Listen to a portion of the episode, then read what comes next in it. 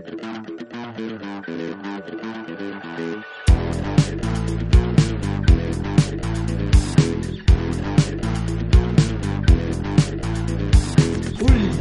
ronda. Última ronda.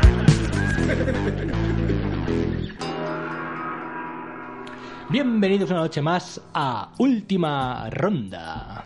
¿Qué tal, chicos? ¿Cómo estáis? Hello. Buenas noches. Hoy nos acompaña a los micrófonos el gran Antonio Munois, ¿Qué pasa, ludofrénicos? ¿Qué marcha lleváis? nuestro queridísimo Maguel Hola, hola. y aquí al micrófono, digamos, no sé, conductor, Antonio Burgundi. Bueno, ¿qué tal? ¿Cómo ha ido la semana? ¿Habéis jugado mucho? No, no. Perfecto. Qué vida más triste la nuestra. Qué tristeza. Yo sí, yo juego al Trickerion, tenía que decirlo. Qué pepinaco. Bueno, hoy... A ver, pues lo cuentas si acaso. Bueno, ya veremos. Eh, hoy el programa pues lo vamos a estructurar como casi siempre. Haremos una primera ronda en la que tendremos la preguntica lúdica. Vamos a ir luego a una segunda ronda en la que hablaremos de nuestro paso por el, por el Festival Internacional de Juegos de Mesa de Córdoba. Y bueno, terminaremos el programa de hoy hablando un poquito de nuestra ansia viva eh, con el, el- bueno con los juegos que puede haber ahora en, en Essen. No vamos a estar, no vamos a ponernos muy cansinos porque ya hay bastante cansinerío en el ambiente lúdico, mucho Sí, ya, cansinerío. ya- ya tenemos un montón de programas de podcast, de programas de YouTube, Hmm. de blogs, eh, haciendo unos especiales de Essen. Al final, la mayoría de los juegos que son interesantes para esas personas también lo son para nosotros. Y bueno, como tampoco hay mucho que descubrir, vamos a hablaros de un par de, un par de juegos que no son, main, no son tan mainstream, pero que a nosotros. Ah, no, pues yo, yo sí. Yo, yo tiraré de mainstream total. Ah, yo no. Yo voy a, colabora- a colaborativos y narrativos. Yo por darle frescor a esto. Buah. Bueno, vale. Pues yo no. Vamos, no creo que tire de. No creo que saque la magia de, de Essen. Así que ya veremos. Vale, pues vamos sin más dilación a la primera ronda. La preguntica lúdica.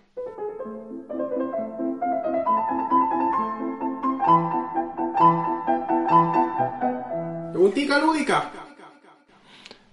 Bueno, chicos, vamos a ver. La preguntita lúdica de hoy viene a colación de un vídeo ridículo que, que hice esta semana para Twitter, en el que hablaba de la dicotomía entre polla viejas, que eh, básicamente están pues siempre quejándose, criticando todo lo que huela a nuevo, tendencia, Essen, top, hype y demás. Y eh, luego otra, eh, digamos, la- en la otra parte ¿no? del ring estarían lo- la nueva hornada de jugones o, bueno, o gente que lleva poco en la afición con más eh, ilusión por la vida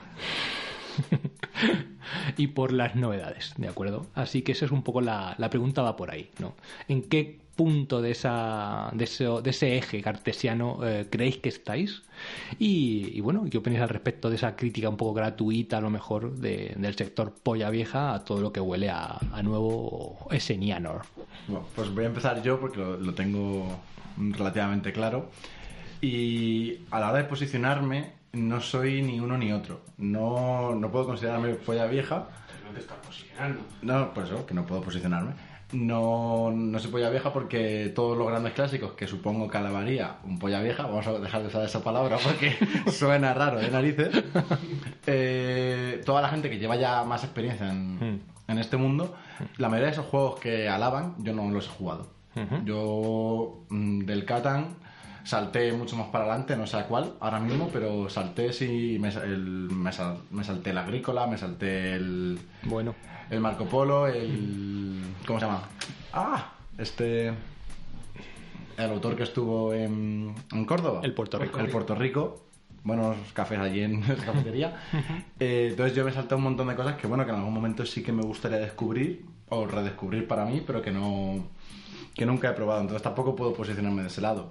En cuanto a las novedades. mm, No es que no quiera oír hablar de ellas, es que últimamente tengo poco tiempo para jugar y casi que me apetece más darle partidas a juegos que ya tengo, que no he podido exprimir porque he jugado una partida, dos partidas y sé que hay algo buenísimo ahí que me ha encantado, pero no he podido mm, exprimirlo al máximo en vez de centrarme tanto en las novedades. Que luego soy el que más juegos se compró en Córdoba. Sí, pero... sí, pero no, que- pero no tiraste mucho de novedad, ¿eh? No, no, en la bolsa, bueno, vamos a ver, en novedad, que eran juegos de hace un año. O sea, que también hablamos aquí de novedad, Claro. parece que ha pasado un año y, Y ya ya- es, no sé, ya está en el baúl ahí con- cogiendo polvo. Y eran novedades, pero tenían a lo mejor un año. Sí, ¿no? mínimo un año. Quitando una que salió ese mismo viernes, todo lo demás. ¿Cuál? El. El.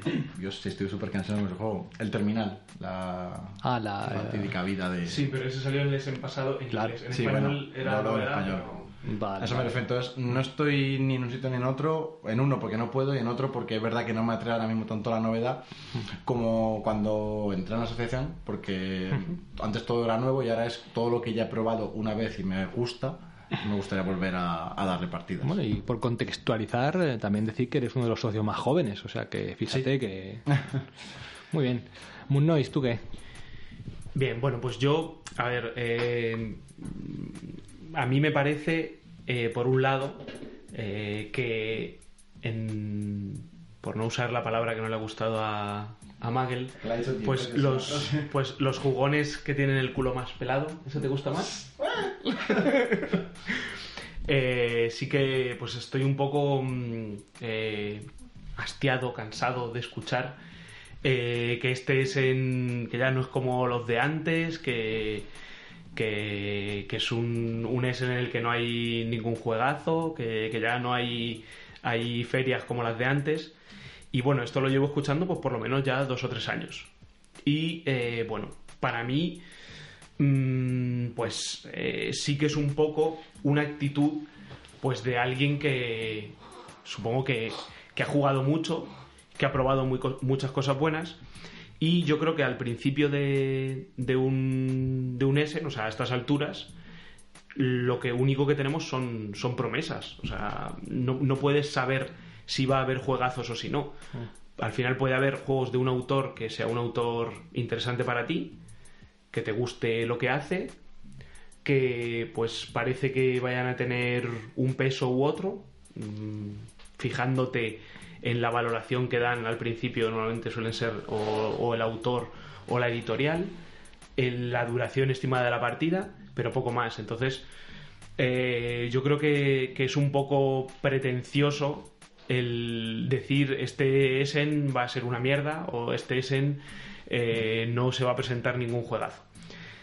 Yo, por otra parte, eh, también eh, pues mm, veo que prácticamente cada vez en mi lista de deseados es más grande, con lo cual entonces al final eh, yo sí que tengo un poco esa- esas ganas de, de la novedad, pues a lo mejor es porque me informo más o porque voy teniendo cada vez más definidos mis gustos y con esa poca información ya intuyo que me va a gustar más o menos.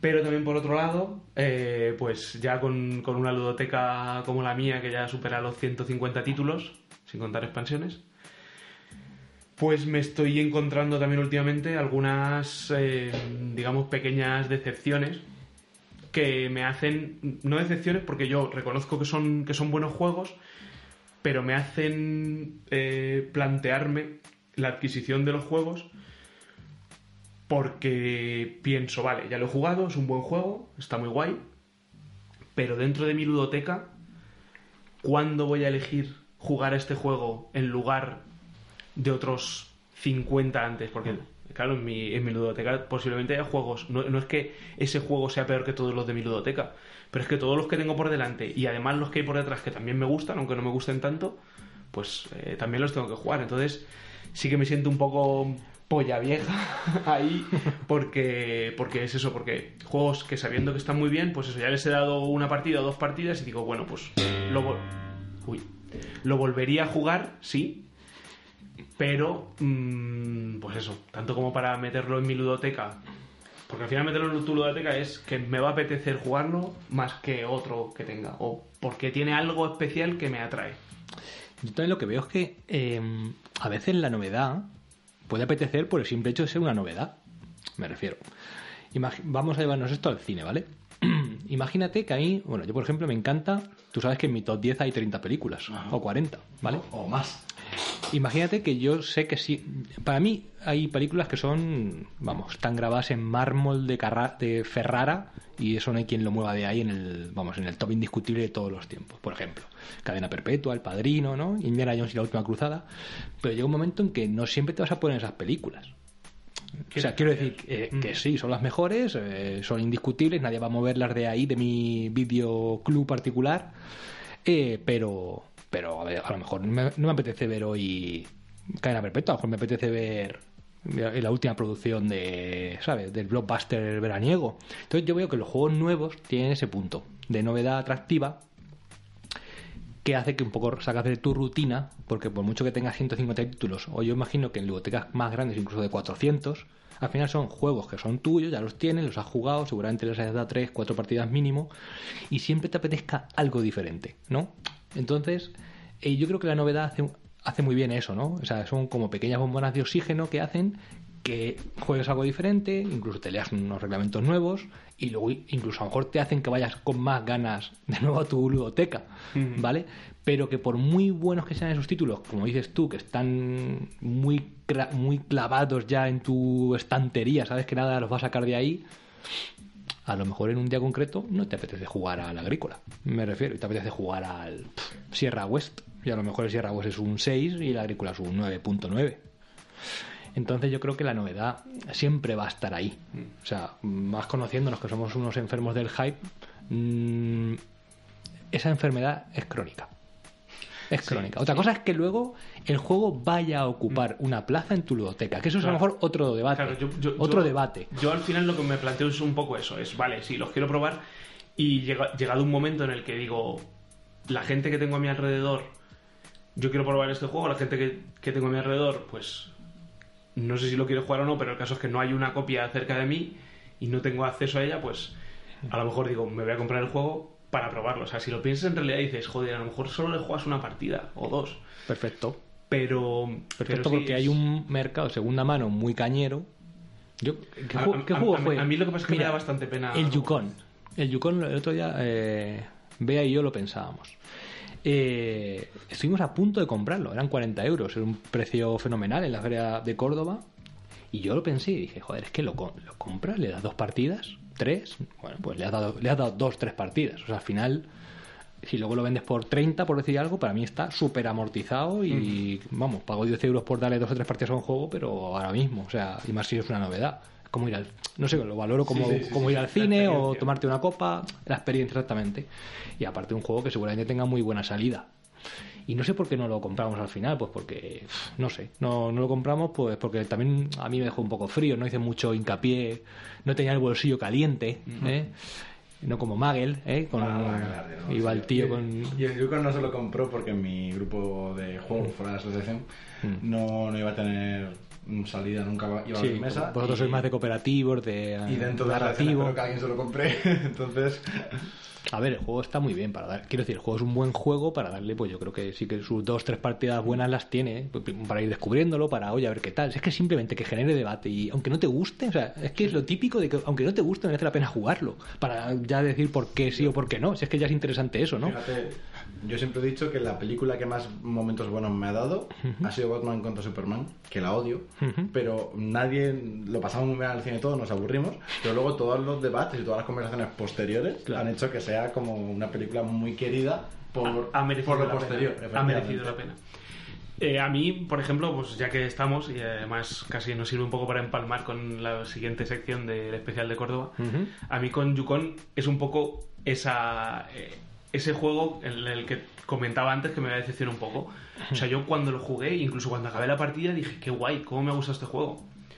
Pero luego después, pensándolo, o sea, un poco meditándolo, un poco más en frío, dije, pues, ¿cuántos juegos tengo mejores en mi ludoteca que voy a sacar antes que este? Tiene una, una parte muy guay, que es la de ir haciéndote, ir mejorando tu motor gracias a tu tablero individual en el que vas eh, haciendo como mejoras y al final la decisión está. Creo que la principal decisión que tiene el juego es cuál de las mejoras activ- activas para orientar tu estrategia hacia un lado o hacia otro que, que es, es muy interesante, además visualmente es eh, súper atractivo, pero me dejó al final, es eso, es de o sea, visualicé mi estantería. visualicé mi estantería. Yo sé que vosotros confiabais en que me lo comprara yo. Sí, sí. No, no, yo no, yo no, yo no. Pero yo visualicé mi estantería y dije, "Mm, ahora mismo no me entra. Es que además tengo el problema de, de- que a lo mejor esto lo hablamos en, en otro momento, de- del estrés lúdico. Yo ahora mismo estoy sufriendo estrés lúdico. O sea, estoy estresado en el trabajo y, y en, y en mi ocio. tengo tantas ganas de jugar tantas cosas. Es que miro mi estantería y quiero rejugar tantas cosas y tengo... Ahora mismo tengo un problema, es que tengo decenas, decenas de juegos sin estrenar. Entonces digo, otro más, vale, este ya tengo la ventaja que me han enseñado.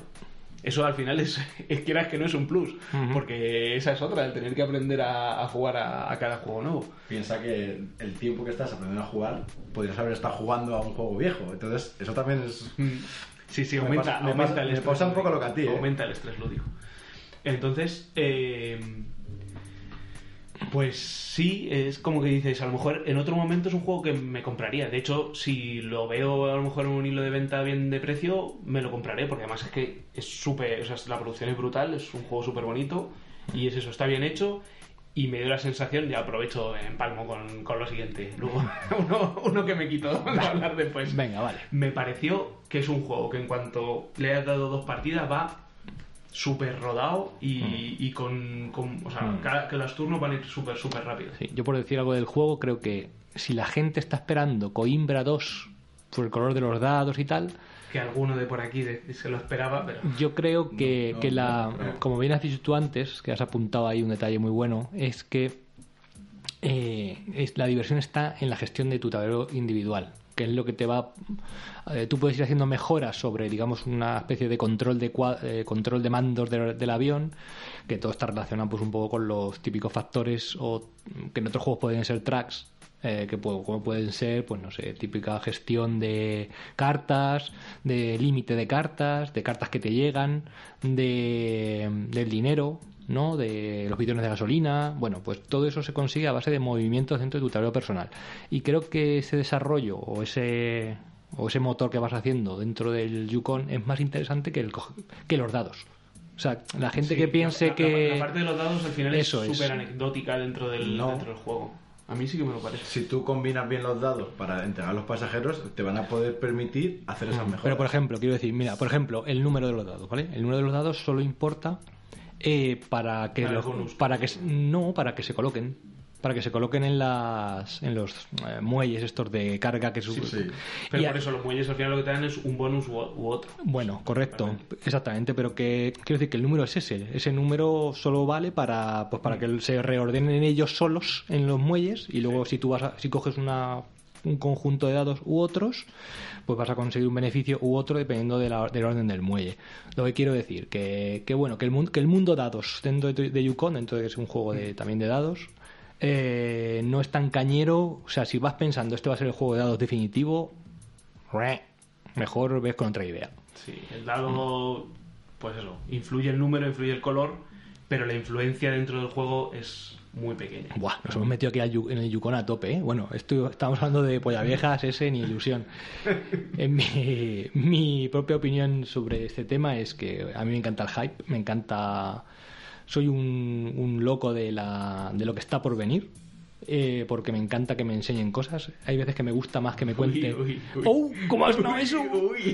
Eh, me encanta que me. es much- muchas veces prefiero a veces eh, escuchar la tertulia sobre un juego que el propio juego. O sea, esto sé que suena un poco exagerado, pero soy más amante de que me cuentes la imagen de muchas veces que ver la imagen. No sé si me estoy explicando. Entonces, a mí esa narrativa sobre el juego de mesa me encanta. Entonces, yo me enseguida el hype sube por las nubes y yo no podría vivir sin Essence o sin, o sin novedades que estén por venir, ¿no? Entonces, a mí, para mí es imprescindible. Es Eh, yo creo que es parte de la afición al final. pero hay gente que le da mucha pereza, es a lo que vamos. Sí, o sea, sí, de repente es- tienes, tienes ahí una serie de. Hay un factor que está totalmente en contra de tops, de novedades o de. Y bueno, lo, lo conoce. Yo qué sé, todos conocemos a gente en este, en este prisma. Yo creo que las novedades ahora, vamos, yo llevo muy poquito en este mundo, pero han empezado, en mi opinión, a agobiar cada vez más. Cada vez. Agobiar.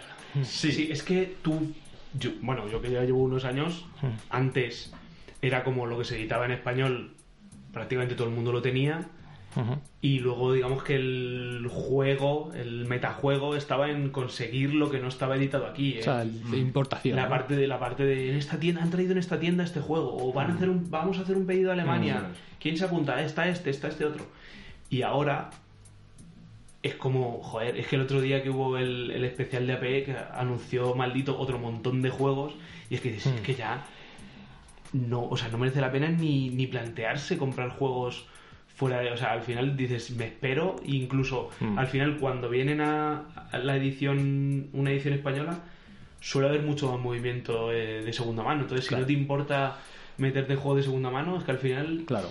Es que aparte si te lo compras eh, de importación, estás pagando eso. O sea, que te lo vas a comprar en inglés y en cuanto a los seis meses llegue el juego en español, Nadie tu, copia va, a devaluarse mucho. Entonces, ¿qué te vas al, BG al BGG Market? A ver dónde lo, dónde lo vendes por ahí. Yo qué sé, que creo que es más fácil esperarse a la copia en español y ya está.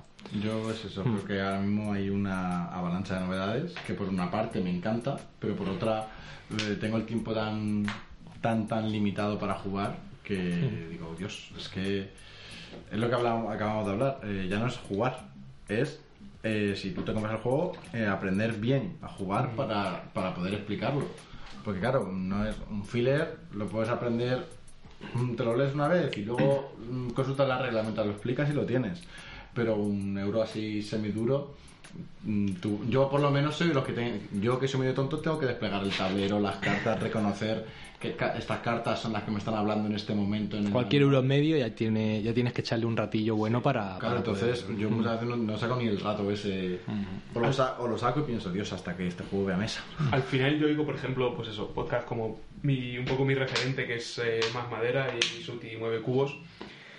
eh, y dicen, es que este Essen solo salen tres o cuatro juegos duros. Digo, joder, macho, yo es que con tres o cuatro juegos duros tengo para todo el año. Con tres o cuatro juegos duros y al final, en mi caso, bueno, claro, luego depende de cada, cada uno, ¿no? Pues en mi caso al final, los que son más medios, medio, yo sobre todo donde me muevo un poco a lo mejor en el medio duro, pues eso, los italianos como muchos eh, sabéis, pues a mí me encanta la cerda, pero al final partidas a juegos de la cerda pues tampoco salen tantas porque no es tan fácil. Entonces, pues a- con, con que tengas 5 o 6 juegos, 5 o 6 euros duros y, y 3 o 4 duros, pues es que ya tienes. Ya. Vamos, si, si- si- si mi ludoteca tiene que aumentar todos los años en 10 juegos, es que es eso. En 5 años tengo otros 50. Hmm, claro. Y su- suponiendo eso, que solo me compro 10 y que luego no te compras 10, porque luego está el Kickstarter, el no sé qué, no sé cuántos. Bueno, Bueno. pues nada. Aquí- divagando. Pues muy bien. Eh, vamos, a, vamos a ir a Córdoba. Qué ciudad, ¿eh? Aunque ya os hemos adelantado a ciertos secretos. Bueno, pues vámonos al especial Festival Internacional de Juegos de Mesa de Córdoba. Festival Internacional de Juegos de Mesa de Córdoba. Eh, bueno, pues nada, llegamos a Córdoba unos antes que otros. Aquí fui, bueno, de la asociación Dando Juego Albacete fuimos seis personas. Los tres aquí presentes, eh, nuestro nuestras compañero, parejas, nuestras, nuestras- parejas que además son,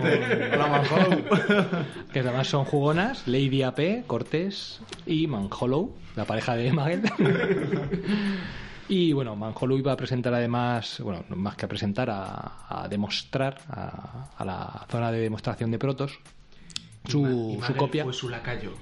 Soy el secretario. Bueno, en re- en realidad está- ya eres un poco parte de, por lo menos, del Sí. desarrollador del juego. Como mínimo tu nombre irá en, yo creo, en los créditos, ¿no? Secretario, me vale. Bueno, pues- en la portada no, pero bueno, ya está, habrá que discutirlo.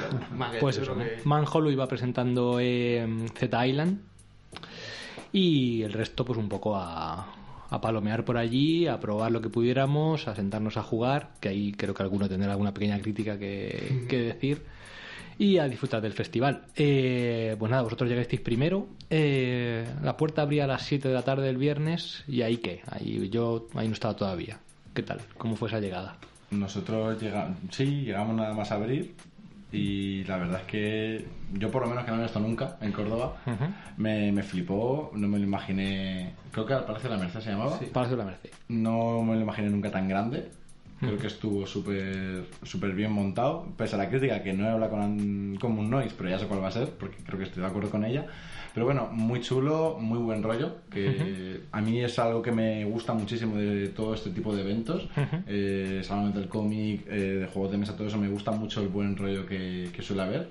También descubrir cosillas nuevas, como la, la tienda esta de Jugamos Otra, que tiene cosas de segunda mano que yo no había visto siquiera existir. Y bueno, no sé, creo que la organización estuvo muy bien y muy chulo. Yo con muchas ganas de repetir. El primer día, quizá al ser viernes, eh, fue bastante más tranquilo a la hora de incluso de coger mesa, de hablar con gente. Creo que. ¿Vosotros cuando llegasteis, eh, a qué jugasteis? O sea, Yo- ¿llegasteis a jugar ya o Yo, cómo yo fue? cuando llegué, lo primero, Sí. de, a mí me pasa, o sea, además lo pensé a los 5 minutos de entrar, yo dije, es que yo sí, no puedo ir a Essen. Si voy a Essen me da algo, porque yo entré y, y ya, es como... Parecías, un gorrión encerrado en una, en una jaula. Sí, era como... Aleteando por allí, aleteando. Quiero ver qué hay, o sea, era como, mm, vamos a empezar. Bueno, lo primero de todo, una crítica a mis compañeros, y es que Ah, muy bien. entramos por la puerta y en vez de dar la vuelta hacia la derecha, siguieron recto, o sea, hicieron el recorrido hacia la izquierda, y eso, mm, El por mi toque. Me, no sé, me puso O sea, muy nervioso. Vamos a ver, vamos a hacer. Me puso muy nervioso. Déjame. que- que- que- para un momento, este es un punto importante. ¿Tú hubieras dado la vuelta, eh, digamos, clockwise? Entrar ahí a la derecha. Clockwise. Ah, no, tú anti-clockwise. Sí, anti-clockwise. Guau. ¿Tú, ¿Y por qué? Porque es así, porque por tu cerebro. Mm, Sí. Y sin embargo lo, hici- lo hicisteis clo- clockwise. Sí. Y aquello ya, aquello ya fue Ahí, más. ahí me hizo un poco cortocircuito. De acuerdo. Bueno, pues Magel, ya sabes, la próxima, ¿eh? Lo volveré a hacer, no me arrepiento de nada. Entra- entra- bueno, Sí. Ahí el caso es que no- lo primero que prácticamente al entrar, pues eso, no había entramos con el justo acaban de abrir puertas, Sí. Nos tomábamos creo algo en el Puerto Rico, pero Estábamos un café esperando que abriesen la puerta porque había, parecía que había mucha cola, luego no había casi Mm. cola, pero parecía que había mucha cola y dijimos, nos echamos un café Mm. sin barullo y ya entramos. entonces bueno, pues cuando cuando entramos no hicimos cola, pero era prácticamente el- de lo- de- éramos de los primeros en entrar. Eh, entonces ya nos ofrecieron algún proto que luego dije, joder, nos tenemos que haber sentado porque luego fue un poco complicado eh, pillar, pillar mesa. Pero bueno, yo lo primero, a mí cuando llego a estos sitios, lo primero que me gusta hacer es mirar, o sea, hacer la, la vuelta de reconocimiento, ¿no? Ver qué hay. Sobre todo también sabiendo que hay algunas tiendas y dije, joder, a lo mejor tiene alguna oferta, una oferta que de estas brutales que se me acaba. De estas que Entonces, más tengo- aprovechó y se dejó el sueldo. Esas, de esas. tengo que, tengo que verlo antes. Entonces, bueno, lo primero que hicimos fue dar una vueltecilla de Sí. reconocimiento. Que yo ahí fue cuando lo, lo flipé, porque ya digo, no, no me imaginaba... ¿Y ahí jugasteis an- algo antes de cenar? ¿O no? Sí. Sí. jugamos, creo que el primero, el How to Rob a Bank, el cómo robar un banco, ¿Eso era un proto o qué era? No, es un colaborativo, Ah. lo he sacado semi-colaborativo ahí, un, es todos contra Vale, uno, sí. todos contra uno. un asimétrico. ¿Quién lo ha sacado? No me acuerdo. Ese es de Jumbo, Jumbo Disset. Ujú. A mí me gustó mucho. Es del, del perfil de juegos que más que gustar, sí, que yo jugaría con mis amigos y creo que todos lo podríamos disfrutar. Es un juego que a mí me parece que estuvo bastante guay, Pero porque probamos Pero- opciones, a ti te gusta. eso. pero sí, vale 45 pavos y para mí es un juego de 20 euros. Sí. Es el, pro- Ah, es- es el problema que le veo. Eh, es- por eso no lo tengo, literalmente. O sea, Vale. no, no me lo compré por eso. Porque en realidad es súper simple, todo el diseño y todo. Eh, explico un poquito cómo va porque Sí, es muy rápido. Tú simplemente lo que haces es, en cada turno, programas una acción de varias... Mm. Tienes un, un, un mazo de acciones y robas, creo que eran unas 8. Ocho cartas. de, del mazo que serán unas 20 o 15 o 12, no sé. Una, hay unas pocas de más, no sé si llega al doble. Y eh, pues las, digamos, tú les las vas, coges una y la pones boca arriba, por lo cual todo el mundo ve la acción que programas como primera acción. Y, vas coloca y todo el mundo coloca su primera acción, después todo el mundo su segunda acción. Entonces vas viendo un poco cuál puede ir siendo la estrategia de los demás. Después le das la vuelta a tu mazo y ya boca abajo vas la primera que programaste será la primera acción que hagas ¿vale? y lo que hay que hacer básicamente es uno es el policía los otros son los, la- los ladrones tienen que ir moviéndose por eh, diferentes salas para coger unas bolsas de dinero y tirarlas a un, a un coche que va como moviéndose por el por el Alrededor del alrededor tablero. del tablero Bueno. Y bueno, pues a ver, no, no vamos a entrar tampoco en detalle. Y Porque tampoco es- tiene mucho más. tampoco tiene mucho más. Y el juego, pues ya digo, o sea, me parece un juego divertido, pero pues eso.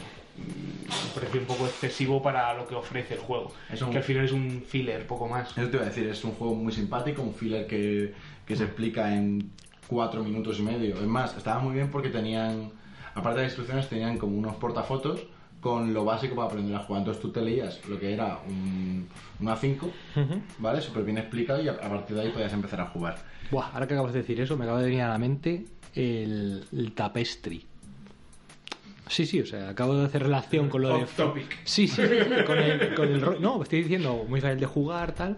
Porque tengo mucha curiosidad por ver ese reglamento, que dicen que son cuatro, Cuatro páginas, páginas, y que... pues, Pero es que luego tiene un anexo, luego al final cada carta tiene su texto, o sea, es autoexplicativa.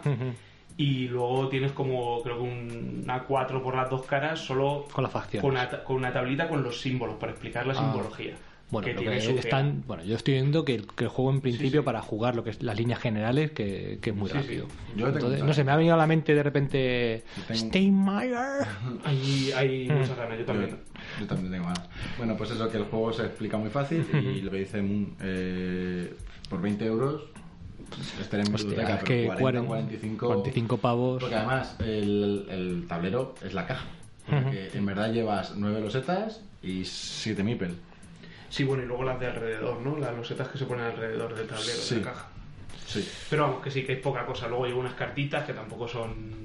Nada del otro mundo en cuanto a calidad también, pero que tampoco es que digan, "Vea, los Y las- 45 euros se me han ido en las cartas. Y tampoco tiene ilustraciones porque son como monigotes como muy esquemáticos, muy tipo la señal, como Sí. los de la 11. Que es. para mí es mi referencia. Entonces, mm, no, tampoco se han dejado, de- que digas que se han dejado la pasta en un artista gráfico. ¿Y en qué momento llegó Germán? El, Eh, el gran Germán. Germán llegó más tarde. Nosotros nos echamos después un. Un Draftosaurus, Sí. que también es una especie de roll and ride sin Sí. roll y sin ride. A ver. Sí. Haces un draft, como el propio nombre dice, que te vas pasando eh, dinosaurios y lo vas colocando en casillas, igual que si marcaras las casillas de, de un, De de un- un roll and ride. Y bueno, pues es bastante simple, lo que pasa es que al tener los meeples con forma de dinosaurio son súper majos y el juego llama mucho la atención. Muy. Madel se lo pilló. No, él se lo pilló. A mí es que me, me gustó mucho porque yo tengo un, un TOC, cada uno tiene su TOC, y a mí es que el Roll and Ride, hay juegazos, pero la mayoría me parecen muy simples, igual que el Draftosaurus, no nos vamos a engañar, pero con el, agravante de tengo que destruir el juego porque estoy pintando en, en un cuaderno. Entonces a mí eso, que es una tontería, yo lo sé, pero me genera Los entonces- puedes, puedes forrarlos. Sí, ya, pero eso es trabajo extra. O sea, yo quiero que me den las cosas hechas.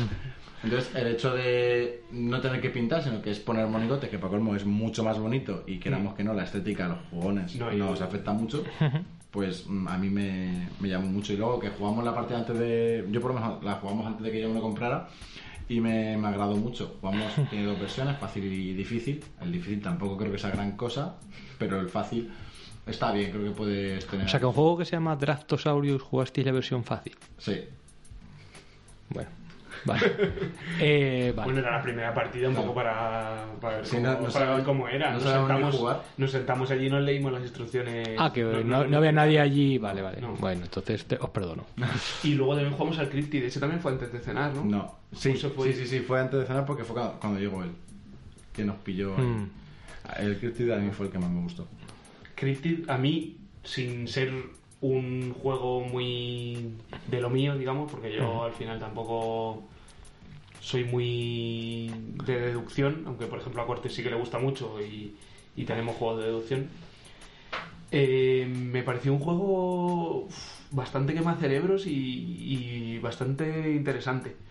No lo veo, pues lo mismo, no lo veo para añadirlo a mi colección, pero... Sin embargo, este sí tiene un precio muy bueno, ¿eh? Sí, Mm, Este creo que 30 euritos o por ahí, ¿no? No, 38 creo. Creo que está casi rondando los 40. ¿eh? Sí, yo me compré la versión, bueno, cuando Yo- salió miré en inglés era como 30 euros De- cortos, ¿eh? Después de jugarlo miré, ¿eh? Creo que eran 36 en Zacatrus, que siempre es un poquito más barato porque es una página web. Puede ser, puede ser. 36 son 40. A eso me refiero. 10% A eso me refiero que. Pues muy bien. Bueno, Allí te mola. te A mí me mola mucho. Bueno, y a Manolo, que esto es Manhollow, Sí, sí. que hoy no está aquí, pero podemos decir que por primera vez oímos salir de su boca, me ha gustado mucho. Guau. no, no me ha gustado, no, no, me ha Me ha gustado, gustado mucho. Pero con mucho también. Sí, sí, sí, sí, mucho. Dijo, O sea, me ha gustado mucho y de hecho Ya ya, se lo ha ya- se lo ha comprado. Subí la foto a Twitter para presumir. Muy bien. Yo Entonces, Germán. Germán llegó Llegamos bueno, ahí, ¿no? Más prácticamente cuando, cuando vosotros, no sé si a lo mejor pasó a saludar eh, un poco antes y nos fuimos a cenar con él. Una rica hamburguesa del Burger King. Pues muy bien, sí, sí. Ahí llegamos nosotros. Ya ten- he recibido muchas críticas por ir al Burger King en Córdoba. No se puede ir en Córdoba al Burger King ni a ningún sitio que no sea comida tradicional cordobesa, por lo visto. Lo digo por eso, ¿eh? Putos troles. Nosotros es que en la comida, a- antes de que tú llegaras, Mm. ya comimos salmorejo y flamenquines. Entonces nos lo dejamos ya hecho y ya dijimos, bueno, pues ahora ya podemos comer guarrerías. Sí, porque solo comemos guarrerías.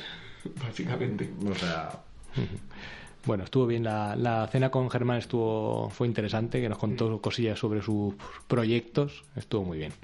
Y nada, volvimos eh, bastante pronto a- al palacio otra vez, ¿no? Y ahí terminamos la noche. Echamos un, bueno, yo en mi caso jugué a, a Castillos de Borgoña. Me hicisteis un buen truquito también ahí, ¿eh? Hiciste- el giri- magia. hicisteis un girito bueno, ¿eh? ¿Qué, qué liaste? Fuimos a, a lo del préstamo, ¿vale? A lo de coger juego. A. Sí, exactamente. A, a- a pillar un juego para, para jugar. Y, y entonces digo, bueno, que os apetece un Teotihuacán. Venga, vale, ¿por qué no? Total, que cojo el Teotihuacán, lo plantamos en la mesa. Y digo, bueno, eh, mirad, tengo que ir al servicio y tal. Eh, eh, vea, ves. Ve montándolo, ve montándolo y demás, y ahora ya cuando vuelva, pues empezamos la partida. Vale, vale. Total, que, que me voy y a los cinco minutos vuelvo y había un castillo de Borgoña en la mesa. Entonces, sí, me- sí. menos mal, porque si no, el Castillo de Borgoña lo, cerramos, lo terminamos dos minutos antes de que cerrase Ay, yo creo que se pusieron ahí a montar el setup, no se acordaba ninguno. No, es que yo decía que se nos iba a ir mucho de tiempo. que nada- Empezaron allí a ver mucho track y mucho cubo y dijeron, no, esto se va a ir. Eran las doce y poco. Pero sa- sabiendo, no, no se tarda más que el castillo de Borgoña. Lo que, yo, Ah, le- no lo que yo les dije, lo que No yo les dije. macho, a mí. Más o menos. Yo calculo que se va una hora más. Buah, qué exagerado. Bueno, total, que, que me encontré con un castillo de Borgoña muy rico también. Lo que iba a rico. decir. Muy rico. Hiciste Sí, sí. honor a tu nombre. Efectivamente. Porque Os hice vamos. la jugadita final de, lo- de los 50 puntos. La clásica jugada de ir a por los setas de tecnología, de edificios, y coger todos los edificios.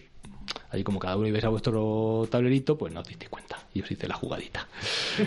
y bueno, La experiencia. la experiencia. Que vea es muy buena jugando a Castillo de Borgoña. ¿eh? Llevará Sí, jugando, llevará, llevará 50 o 60 partidas online. Pero claro, mi nombre hace honor a la experiencia. Total, que muy bien. ¿Y vosotros? Nosotros nos quedamos con, con Germán, nos quedamos Manhollow, Cortes y yo, eh, probando su, su nuevo prototipo. Vale. Que bueno, ya hay por ahí algún, alguna editorial interesada, a ver si, si hubiera suerte. Y a mí fue el, lo que más, el juego que más me gustó que probé en Córdoba. Y, y de estos juegos que sí que. ¿Ves? Ese sí que es un juego que querría tener en mi, en mi ludoteca. Ole. Y es un, es un prototipo, pero uf, yo no sabría. Dicen que pues la editorial le sigue diciendo que a ver si, si se puede dar algún giro, que a ver si puede mejorar algo. Mm. Pero yo es que le veo poco, Lo viste poco fino, ¿no? margen. Sí, sí, lo, lo vi muy fino. Sí que lo que lo que comentamos, pues que a lo mejor hay algunas puntuaciones para final de partida que van en forma de cartas y cada uno se Mm. coge sus propias eh, cartas de puntuación. Y lo único que, pero ya digo, por, por poner algo que probablemente a lo mejor ya lo ha probado y, y lo Mm. prefiere así, pues hacer alguna puntuación de final de partida que sea común a todos pero pero es que no, no le veo mucho más. El juego, eh, el juego por contar un poquito, eh, la mecánica principal es un, un rondel. Un rondel, al final, a mí la verdad es que los rondeles es de las mecánicas que, más me gustan. El rondel funciona de una forma más o menos clásica en cuanto al movimiento, pues que tienes ciertos un cierto número de movimientos, en concreto dos, que son gratuitos, a partir de ahí tienes que ir pagando monedas para, para moverte más pero eh, tiene un, un girito que no sé cómo de original es, porque a mí me suena que he visto en algún otro juego algo parecido, que es que si hay otro jugador, pues tienes que pagar un poco más por hacer la acción.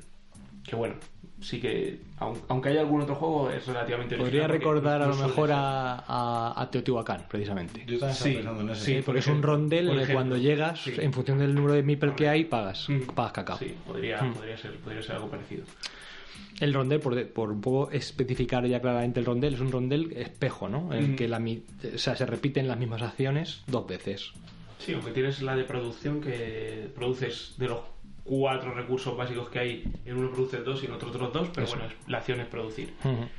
Y luego, pues, eh, básicamente el juego va de construir la alhambra, con lo cual la acción más principal, que como es espejo hay dos, es la de construir. Puedes construir como eh, los edificios principales y edificios... Edificios eh, mayores y menores, creo mayores y que menores, sí. algo así Como los, dijéramos, el edificio principal y luego la parte más decorativa dentro de, de los edificios. Y la forma en que maneja la gestión de recursos, porque también una cosa interesante que tiene también es que tienes un número limitado de, de- de espacios de almacén, eh, con lo cual pues también tienes que medir eh, tienes que medir eso. Las monedas también las almacenas como espacio de almacén, lo que pasa es que no las almacenas de una en una, almacenas de una hasta tres en cada, en cada espacio.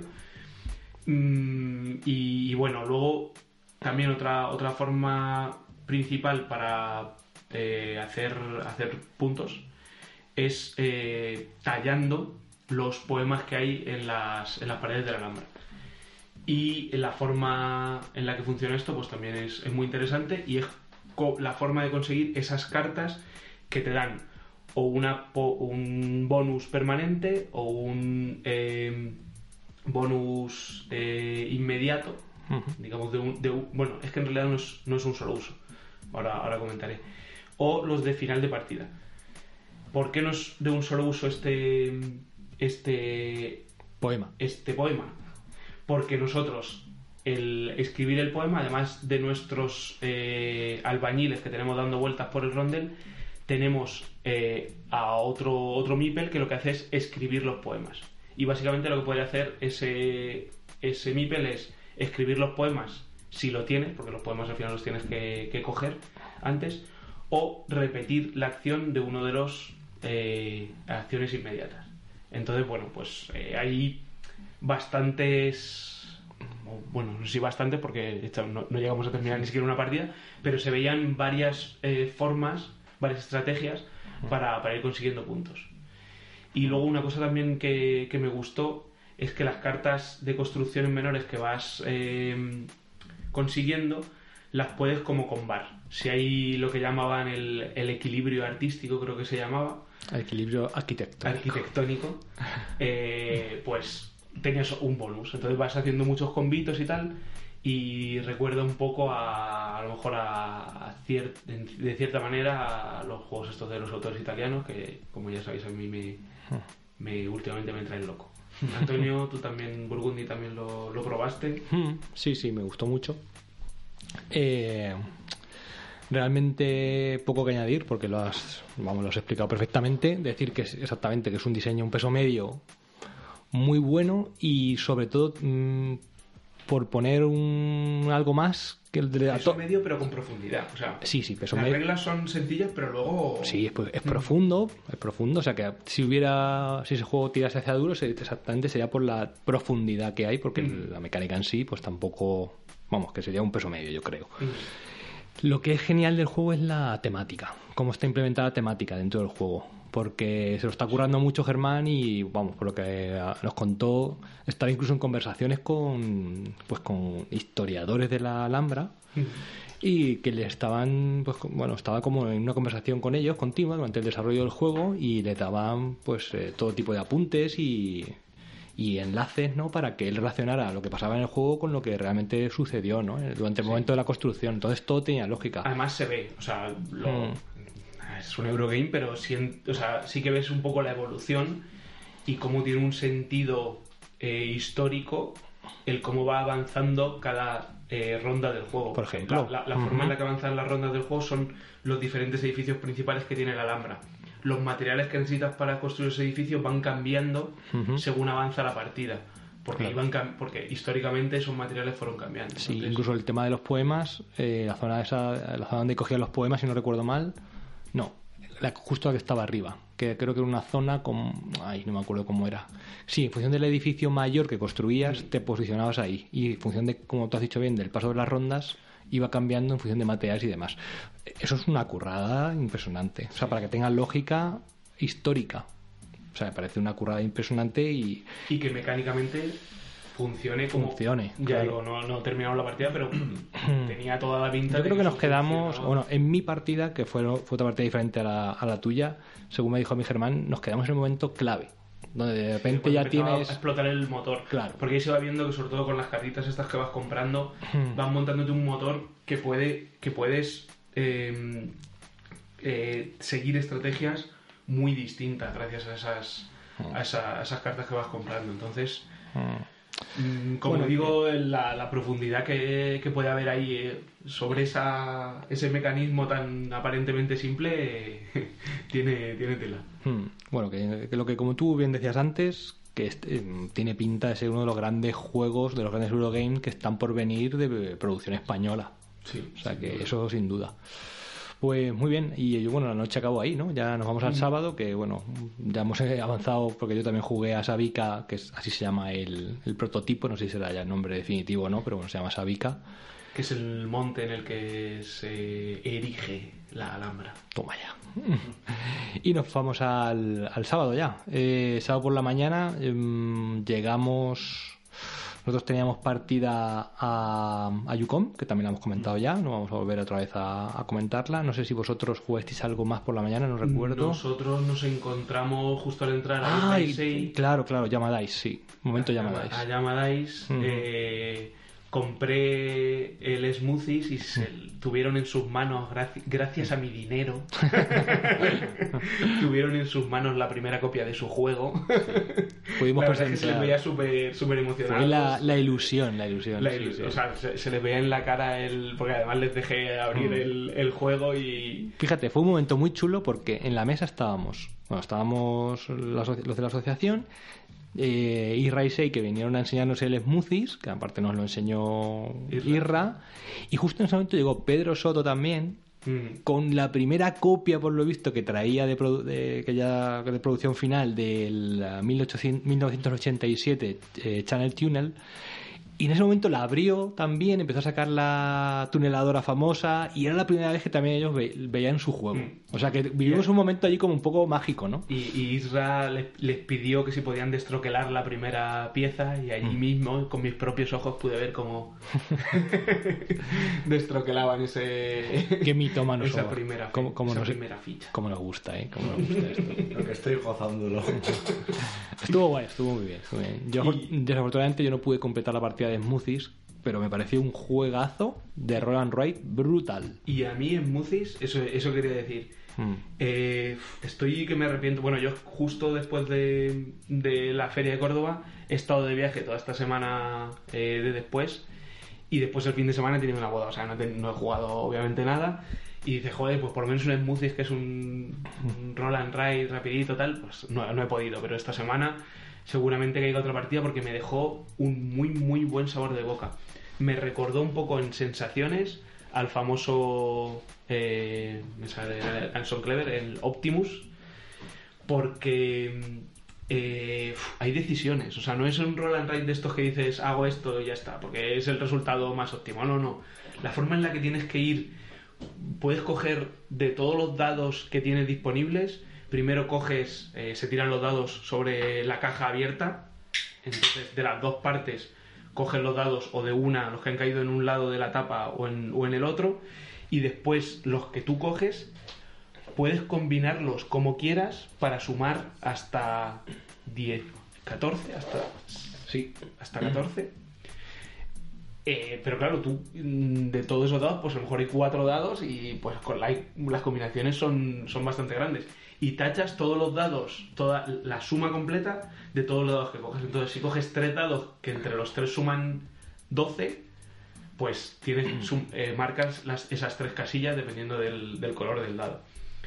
O sea, que, que marcas de la, de la columna 12 Ujú. los colores de los dados que has cogido.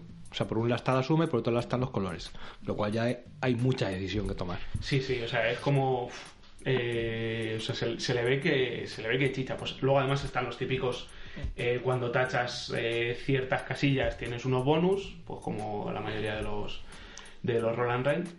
Pero, pero simplemente la mecánica principal de cómo haces cómo haces la selección de los dados está, está muy chula. Y luego además pues tiene la, la otra parte que también he, echado de menos en algunos roll and ride que he visto de, de cierta interacción.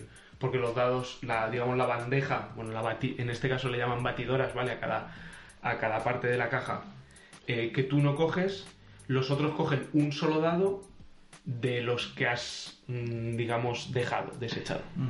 Entonces, la verdad que mm, un roll and ride con chichilla siempre se agradece. Oye, ¿qué tal creéis que va a entrar una mecánica como el Roll and Ride, que a día de hoy es un juego en sí mismo, como mecánica secundaria, o me- no mecánica secundaria, sino como mecánica conductora de un juego superior, como puede ser Roll and Rom?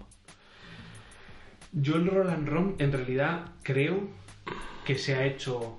Vamos, no, no, no he investigado mucho, ¿vale? Pero me da la sensación de que es un roll and ride de mm, peso alto.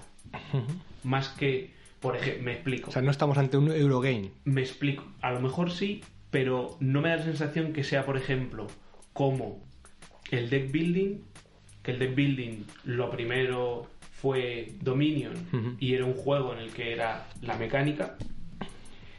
Y ahora, por ejemplo, tienes un Great Western Trail en el que hay un pequeño deck building dentro de un juego en el que tiene un montón de cosas más. Entonces, probablemente lo más seguro es que veamos esa pequeña parte de que a lo mejor las mecánicas principales las haces, las haces con una red, pero luego hay otro montón de mecánicas alrededor. Y ahí sí que puede ser que, de- que, que veamos algún, algún juego interesante y con más peso. Pero yo concretamente el Roll and Roam, por lo que he visto, me ha parecido pues eso, que al final es como mm, un juego más con más cosas que hacer, con más opciones, pero al final todo lo que se hace es un roll and ride. O sea, no hay mucha. bueno, ya te digo, no, no he investigado mucho, no sé si tú has investigado No, más. yo tampoco. Pero no hay much, no me pareció que hubiera como una gestión de recursos, además. Pero claro, como veo de repente lo saca maldito, ¿vale? Ya 40 euros o, o por ahí el Kickstarter. Digo, pues aquí tiene que haber algo más. No creo que te den un... Lo, lo investigamos para el próximo capítulo. Perfecto, aquí queda. Muy bien, eh, pues nada, eso. Tuvimos el momento con Yamadais, que estuvo muy, muy guay, la verdad. Eh, creo que ellos eh, después se fueron con Imisu, me parece que fueron a probar también otro de los protos que traían, que nosotros también vimos un poquito, ¿no? Uno que era como de, de cartoons o algo así, yo, ¿no? yo ese, ese lo llegamos a, por- a probar porque era para solo para dos, Ujú. jugamos Cortés y yo. Y me pareció que era muy majo. o sea, tiene como la, un poco la mecánica parecida de tú tienes varias cartas en la mano, una de esas cartas las sueltas y de- entre la que hay, entre una que es que se revela cada turno y la que suelta cada uno de los dos jugadores, eliges, parecido un poco al ramen, ¿vale? en el sentido de que primero se juegan unas cartas, de esas cartas que has sacado tienen un valor numérico y el que tiene el valor numérico más alto elige cuál de ellas se lleva, pero luego la forma en las que en la que las, las vas mm, digamos metiendo a tu a tu forma de puntuar eh, me pareció muy original. Tienes que ir como haciendo diferentes secuencias, en este caso secuencias de dibujos animados, eh, y, y cómo cuando la robas la vas metiendo, solo la puedes meter o delante o detrás de la secuencia que tienes. Ujú. Entonces la, la- la forma en que tiene, que tiene de, de manejar eso, pues Y al final te queda una secuencia animada, digamos, o, o no, o ya es demasiado pedir. Eh, al final sí que podías hacer en algunas, además ellos hacían lo de coger las cartas y hacer la el típico este del cuaderno cuando Sí. lo, lo- lo mueves, y lo Sí, mueves sí. un poco así de, de- de abajo arriba y, y se ve el movimiento, porque además el proto está ilustrado por un ilustrador y entonces ya tiene una cierta entidad. Wow, wow. Lo que pasa es que esas imágenes no las van a poder utilizar porque digamos que el ilustrador no está libre Pero, pero claro, la presencia que tiene eso solamente como prototipo, cuando lo ves y haces el, el Ujú. movimiento este Vaya tela. del- de la libretita, pues hasta te, te impresiona. Oh, mira lo que he hecho. Y yo lo vi jugar, no, sé ni cómo, no sabía ni cómo se jugaba, pero nada más que por el diseño quería saber más de él. Me pareció súper chulo. Un, un juego chulo. A ver, un, un filler no es. Pero es que a mí, yo ya creo que lo dije la otra vez que, que hablamos en el prototipo de, de Ray 6, creo que esos chavales tienen, tienen un talento porque le dan un toque de, originalidad y a mí me gusta mucho, siempre lo digo, cómo utilizan de forma física los elementos del juego. Y, y eso, o sea, me parece que, que- que tienen algo. O sea, no, no tienen de momento, a ver, ahora lo que sale, que se ha- ya se ha anunciado próximamente, sabemos que, que De Beer va a sacar Red Cathedral y Ediciones Primigenio el Aslamir, que parece que va a estar eh, ambientado en Laredo, con lo cual creo que ya no se llamará Aslamir. Pero eh, va- va- vamos a ver ahí, ahí qué hacen con, con juegos más duros, pero de momento las cosas de peso más filler y, y medios que, que he ido probando, pues creo que pues, los chavales tienen... sí, yo ayer también ya destroquelé el, el 1987 y bueno, deseando probarlo, a ver si esta semana cae la partida. Bueno, pues avanzamos hacia el sábado por la tarde. Eh, el sábado por la tarde yo probé el, el Sabica, eh, ya está dicho, la verdad. Y vosotros ahí, Y Moon- pequeña crítica, y ¿no? Noise estuvo dando vueltas Mm. desde las. Bueno, aquí Magel y Manolo estaban justo en, Sí. en ese horario, les tocaba presentar el, el juego, con lo cual ellos estaban trabajando. Que ahora comentará un poco también Magel la experiencia. Eh, y nosotros, eh, Cortes, Lady AP y yo, nos quedamos un poco, venga, vamos a buscar una mesa para jugar. Nosotros teníamos juegos, no sé- ni siquiera teníamos que. Este año, que el año pasado se criticó mucho lo corta que era la ludoteca que había, a mí me pareció que sí que había bastantes juegos. Uf, mucho, mucho. Me- me pareció no creo que faltaran juegos. la vamos. ludoteca me pareció que sí tenía juegos, pero bueno, nosotros en este caso yo llevaba, me había dejado Germán eh, una, un modulito de lo- la ampliación que está preparando para Kingdom Defenders y Bea, Lady AP no, no había probado el Kingdom Defenders y le, te- le tenía ganas, pues estuvimos buscando mesa para, para jugarlo.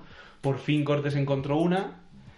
eh, al poco de desplegar el juego y empezar a explicarlo, nos echaron, porque nos dijeron, a pesar de que habíamos preguntado, que estaba reservada para el juego de una, de editorial, de cuyo nombre no quiero acordarme. Y eh, pues es- seguimos dando vueltas. Y así estuvimos dos, dos horas, pero dos horas de reloj. O sea, a las 7 ya teníamos nosotros hora para, para jugar el Yukon, que se había retrasado porque, bueno, al final se metió ahí otras personas. Tal. Bueno, el caso es que al final eh, hubo ahí un pequeño malentendido y aún tuvimos que esperar otra, otra media hora para probarlo y pues nos salimos a Puerto Rico a, a echarnos una cerveza porque Mm. porque no había no había mesas y no éramos los únicos que estábamos por ahí dando vueltas entonces Sí, a mí me parece Había mucha gente, verdad. que mm, no sé, es que al final dices, joder, es que estando ese sitio es un sitio que está muy guay para, para montar eso. Pero no sé, a lo mejor buscar algún sitio aledaño, alguna cosa para potenciar sobre todo la tarde del sábado, que creo que sea lo más fuerte, porque luego el domingo, por ejemplo, no tuvimos problemas. El viernes sí que vi bastante gente ahí un poco a una hora punta justo antes de cenar, en la que también se veía mucha gente dando vueltas y buscando mesas. Mm, yo creo que ahí le falta, porque además pa- parece que esto va más. Sobre todo no pensando ya en, en este año, sino el año que viene, si aún va más gente, ¿qué va a pasar? el sábado, porque al final, eh, cuando son tres días, porque este año pilló el festivo justo en, el, en sábado y fue de solo el fin de semana, pero cuando son tres días, pues al final la gente se reparte más. Pero siempre lo que es el sábado y el año que viene que el festivo es el lunes, probablemente el domingo pase lo mismo. ¿Cómo se va a poner eso? Pues que habrá que correr para coger la mesa.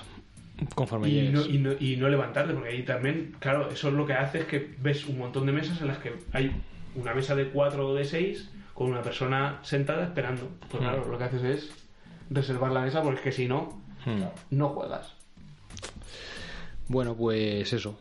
Eh, la tarde fue un poco ese tema. ¿Tú quieres contar algo de Z Island? Mm. De la experiencia de vuestra... Del juego ya hemos hablado. Sí, de- del juego ya hemos hablado, pero bueno, de, la- hacer publicidad. No, de lo que es La el... experiencia me gustó mucho porque, bueno, hay una, una sala especial que tú sabes que entras ahí a ver protos, no puedes Ujú. esperar nada más. Y bueno, cada diseñador tiene su mesa asignada con unos horarios. Ujú. Y bueno, básicamente tú montas el tinglao y la gente viene y te dice, oye, ¿puedo jugar? Explícamelo. Y bueno, pues al final juegas y, y está muy chulo porque han muy buen rollo, todo el mundo mm, hacía muchas críticas constructivas, daba su punto de vista, lo que le gusta más, lo que le gusta menos, lo que se podría cambiar, o si habéis pensado esto, habéis pensado lo otro. Y Ah, ¿Hubo alguna eh, crítica que hicieran al juego que, que de repente dijera Manolo, hostia, qué buena idea? Sí, porque eh, pasan do- dos cosas. Una, y es que mm, nunca habíamos hecho tantas partidas seguidas. ¿vale? Entonces, claro, estar ahí mm, seis horas mm, explicando el juego, mm, seis horas jugando o viendo jugar, porque nos turnábamos para jugar con la gente que era jugar. Pues eh, ayuda mucho, ¿vale? A la hora de refinar lo que son las reglas, de, ¿vale? Y además pasó una circunstancia que en las no sé cuántas partidas que llevamos me había ocurrido. Sí, joder, jugasteis 40 y nunca había pasado. ¿no? Y en la 41, pum, salta la liebre. Y es algo que no habíamos planteado y claro, ha hecho darle una, una vuelta de tuerca a, a una de las mecánicas, pero bueno, yo creo que aún no está testeada, pero yo creo que se ha podido solucionar bastante bien. Qué bien. Y quieras que no, eso se agradece. Y luego también, pues saber un poco lo que le gusta más a la gente, lo que le gusta menos. Luego al final, los juegos de mesa, pues mm, cada uno tiene sus gustos y lo que a uno le guste a otro no. Pero estuvo muy chulo, además.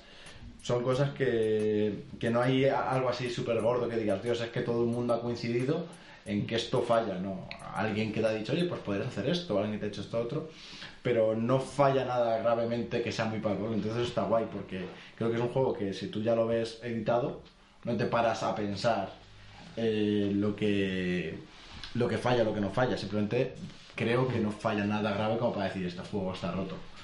Que a mí eso quieras que no, pues es una preocupación, porque al final cuando tú vas a cuando vas a jugar a un proto, vas con otra mentalidad, te enfrentas al juego con otra mentalidad de cuando juegas un juego normal.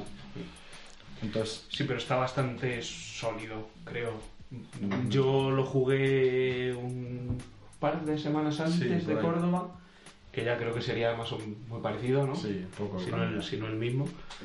Y bueno, aquí me decían que, que podían hacer para que me gustara, porque tenía cara de que no me gusta, de que no me estaba gustando. Yo ya os he dicho muchas veces, a mí es que no me gustan los de building. Entonces, pues no lo voy a gozar como otro juego. Pero dentro de los de buildings, a mí, pues es de los que más me gustan porque hay más cosas que hacer que no son. Porque aunque este sí que es, no es un Great Western Trail, o sea, la mecánica principal hay alguna cosilla distinta, pero es básicamente un deck building. Es, digamos, un juego que le, go- que le gustaría a Horch del Rincon Legacy, porque básicamente es un deck building. Mm, pero pues eso, que yo dentro de que no es el tipo de juego que me gusta, mm, me doy cuenta de que es un juego que está bien hecho, o sea, que, que- que es divertido. Con lo cual, creo que a alguien que no le gustan los de buildings, por mucho que me vierais ahí, porque a mí es que la- el azar que, que te dan los de buildings, de que no te salga lo que, lo que quieres y, lo que, lo que estás buscando, eh, pues me da mucha rabia. Entonces, pues eso, aunque no sea un juego, pero porque es que no es mi tipo de juego, entonces mm, no, no, no, no lo voy a disfrutar como otra persona a la que sí que le encantan los de building. Ujú. Pero eso, aún así, sin ser un tipo de juego que a mí me gusta, lo me, me divierto, aunque no, no lo pareciera en esa Yo partida. estoy bastante contento con la experiencia de haberlo estado allí, de conocer gente, conocemos gente de Albacete. Mm, casualidad de que te encuentras y como Albacete es tan pequeño, es como, ¿sí te Albacete, verdad? Sí, sí, sí, nosotros también. Incluso eh, nos hicieron una entrevista a un- otro podcast Mm. y quieras que no, se conoce gente del mundo lúdico y al final eso siempre Sí, gusta. eso está guay. Está bueno. Bueno, luego hubo un momento fan también, que nos fuimos a que nos firmaran nuestros juegos Andreas Seifar y Karen, y Karen Seifar, no sé si, en- sí, yo creo que en, en Alemania también, ¿no? Comparten el, Sí. el apellido del... Sí, son marido y mujer. Vale. Pues nada, hicimos un ratito de cola, había bastante gente con sus Puerto Ricos eh, y demás juegos de, de la pareja y, y bueno, pues estuvo bien. Yo fui con Tarantaxis y ellos eran muy amables, estaban, bueno, se notaba que llevaban más de una hora firmando. Sí, además con la muñeca ahí porque firmar dentro de la caja, ¿no? Sí, no vimos era- que no era nada cómodo. No, pero en, en todo momento súper amables, con sonrisa en la boca y con prestándonos a hacer fotos y lo que... A mí, a mí me preguntaron, porque vieron que éramos justo, acaba de, pa- de pasar Antonio, y me preguntaron de dónde sois, qué es eso de Albacete, y le estuve contando que éramos de la tierra de Don Quijote, que, que teníamos la dicotomía de Quijote y Sancho de cordura y locura, algo que también podréis eh, apreciar en este podcast.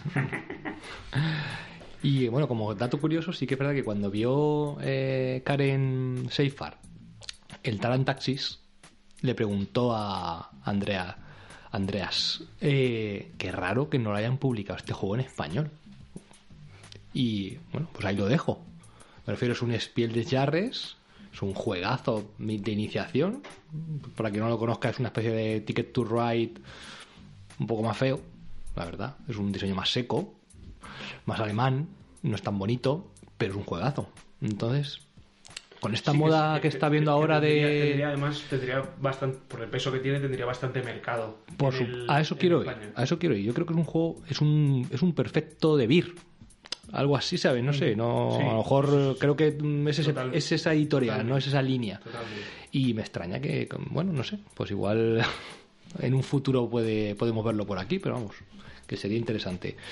Y después de las firmas con, con los Safar, pues yo creo que nos fuimos a cenar, ¿verdad? Nos fuimos a cenar y bueno, volvimos para jugar a Kingdom Defender con, con la nueva con un modulito que nos dejó Germán para que probáramos. Yo era mi primera partida, me gustó muchísimo.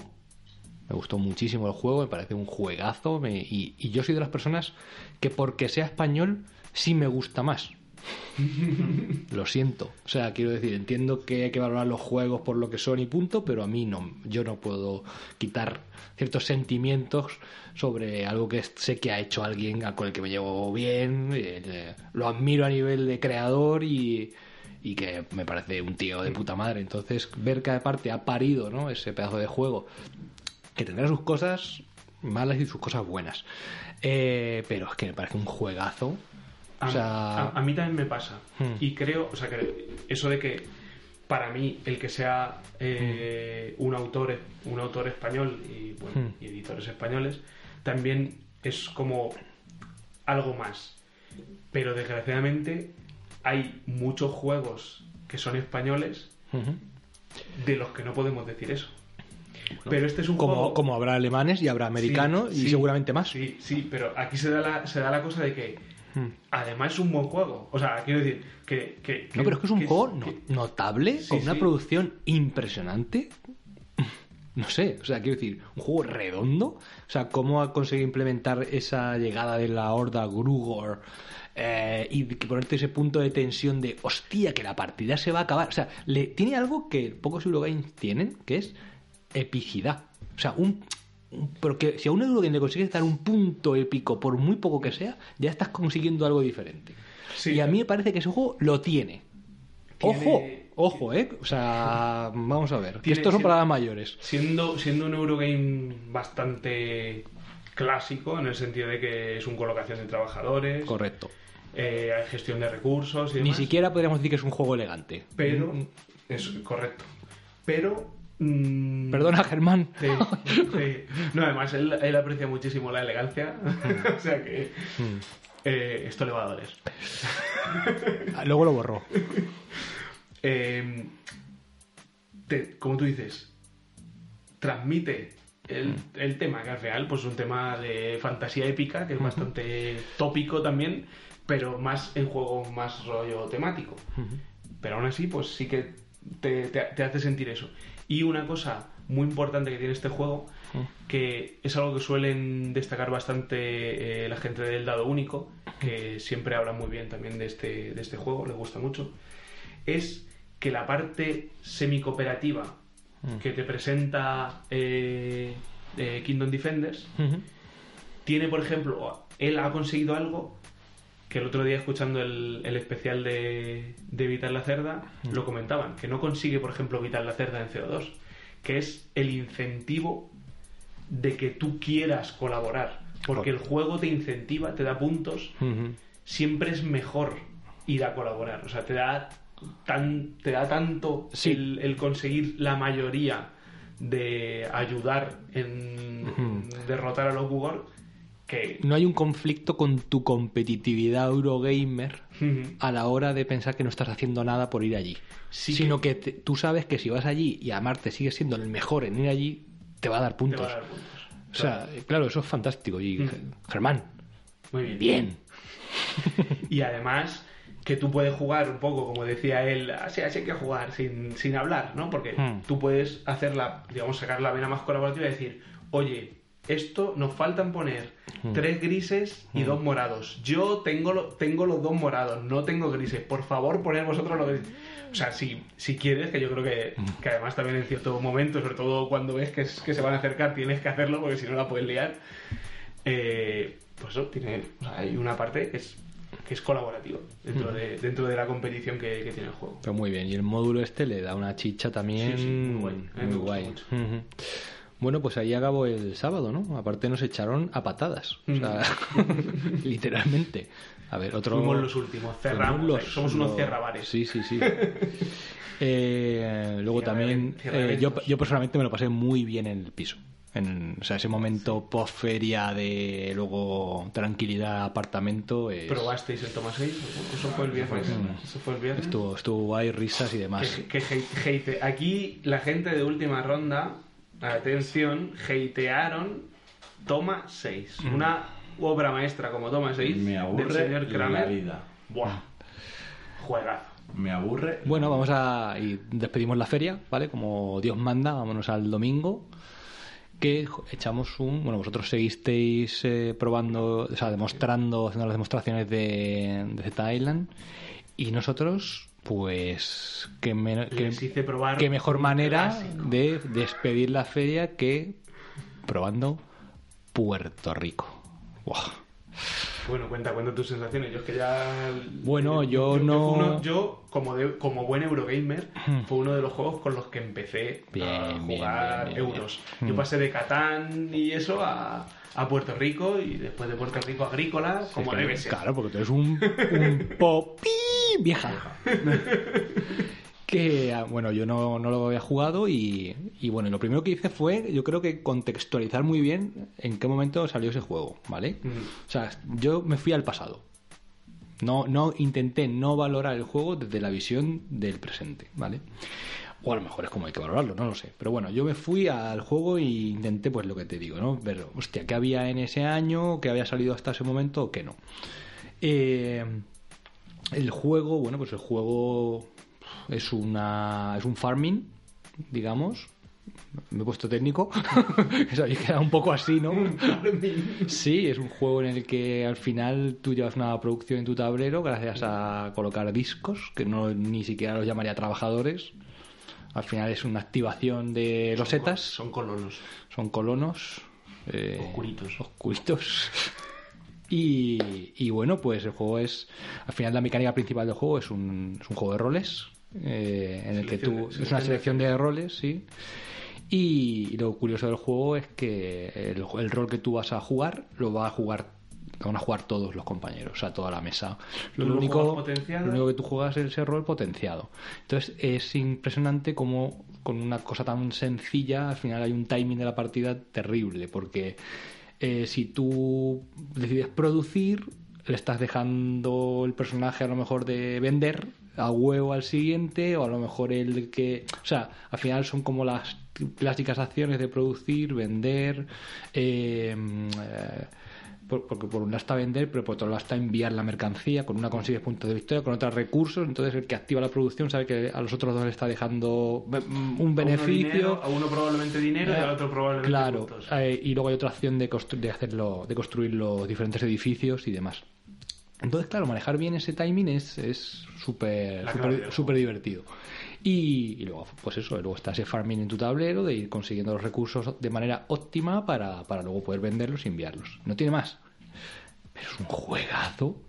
Es un juegazo impresionante, pero claro, y si además lo ves en el momento en que salió, claro, dices, es que no había esto, es que no había esto, es que de aquí, de aquí salió todo, o sea, de aquí, pues, no sé, nos iríamos a Agrícola, nos iríamos a, a mil historias ya, ¿no? Porque esta, este señor ese día tuvo una lucidez, se levantó Seifar y dijo, ¡Voy a hacer un juegaco! aquí... eh, Pero es- está muy bien que seas capaz de apreciar eso, porque lo que dice todo el mundo es que Puerto Rico está superado, Bueno. que tiene unas mecánicas viejunas. O sea, en realidad, si lo piensas bien, bueno, lo primero de todo, que, que- que eso no, no lo has comentado, pero creo que es bastante reseñable, sobre todo, como dices, poniéndote en, en aquel momento, es que prácticamente tiene azar cero. azar cero. Tiene solamente que las plantaciones van saliendo de una pila oculta, pero las que no se cogen, no se, re- no se quitan, o sea, hay, hay un, un par, creo, que, que se mantienen y, aún, y el resto es azar cero. Cero, Sí, cero. eso podría ser, digamos, una crítica moderna, ¿no? El setup del juego, tal vez, ¿no? Al final se puede parecer mucho a un juego de ajedrez, en el sentido de que, de que el setup es el que es, y si te toca primero, pues si tienes una estrategia, si tienes una apertura, la vas a poder hacer. Y si te toca segundo, si tienes una apertura, la vas a poder hacer. Me refiero, si tienes partidas al juego, es Claro. lo que hay. eh. Lo, lo que dice la crítica, sobre todo actual, que tiene este juego es que el que sabe jugar te va a dar un palizón porque por eso porque conoce ese timing que es la Ujú. clave del juego y yo por eso llegó un momento en el que dije ya no sé si de seguirlo diciendo porque yo precisamente no quería que eso fuera venga jugad vosotros y yo barro Hmm. os iba diciendo un poco ahora no hagas esto porque entonces este Hmm. el siguiente jugador no puede hacer esto o si tú haces esto después o creo que vamos no sé si os, si os pareció bien o mal porque hay gente que no le gusta que le, que le vaya No, no, guiando no, A mí me gusta. Pero- A, mí, a mí me gusta mucho el... A ver, me gusta mucho, quiero decir. Aprecio que, que la persona que explica el juego durante los primeros turnos o ciertas cosas muy obvias las tutorice. No que me guíes durante toda la partida, Claro, no que, no que te diga lo que tienes que hacer Exactamente. pero, sí oye mira date cuenta que si haces esto después esta otra persona Sí, va a poder a hacer mí- yo, por ejemplo, una primera partida sí que lo considero, vamos, Mm. lo aprecio, sinceramente, más que no es que no me guste, todo lo contrario. Y muy bien, así que, pues por eso. ¿Tú has jugado a Maguela este o no? No, es uno de los que tengo muchas ganas. Intenté jugar en Hmm. la BGG Arena, pero vislumbré un poco la mecánica porque Hmm. es parecida al San Juan. Al final es el Sí. mismo autor Hmm. y San Juan es un intento de Puerto Rico de carta bastante Hmm. más simplificado.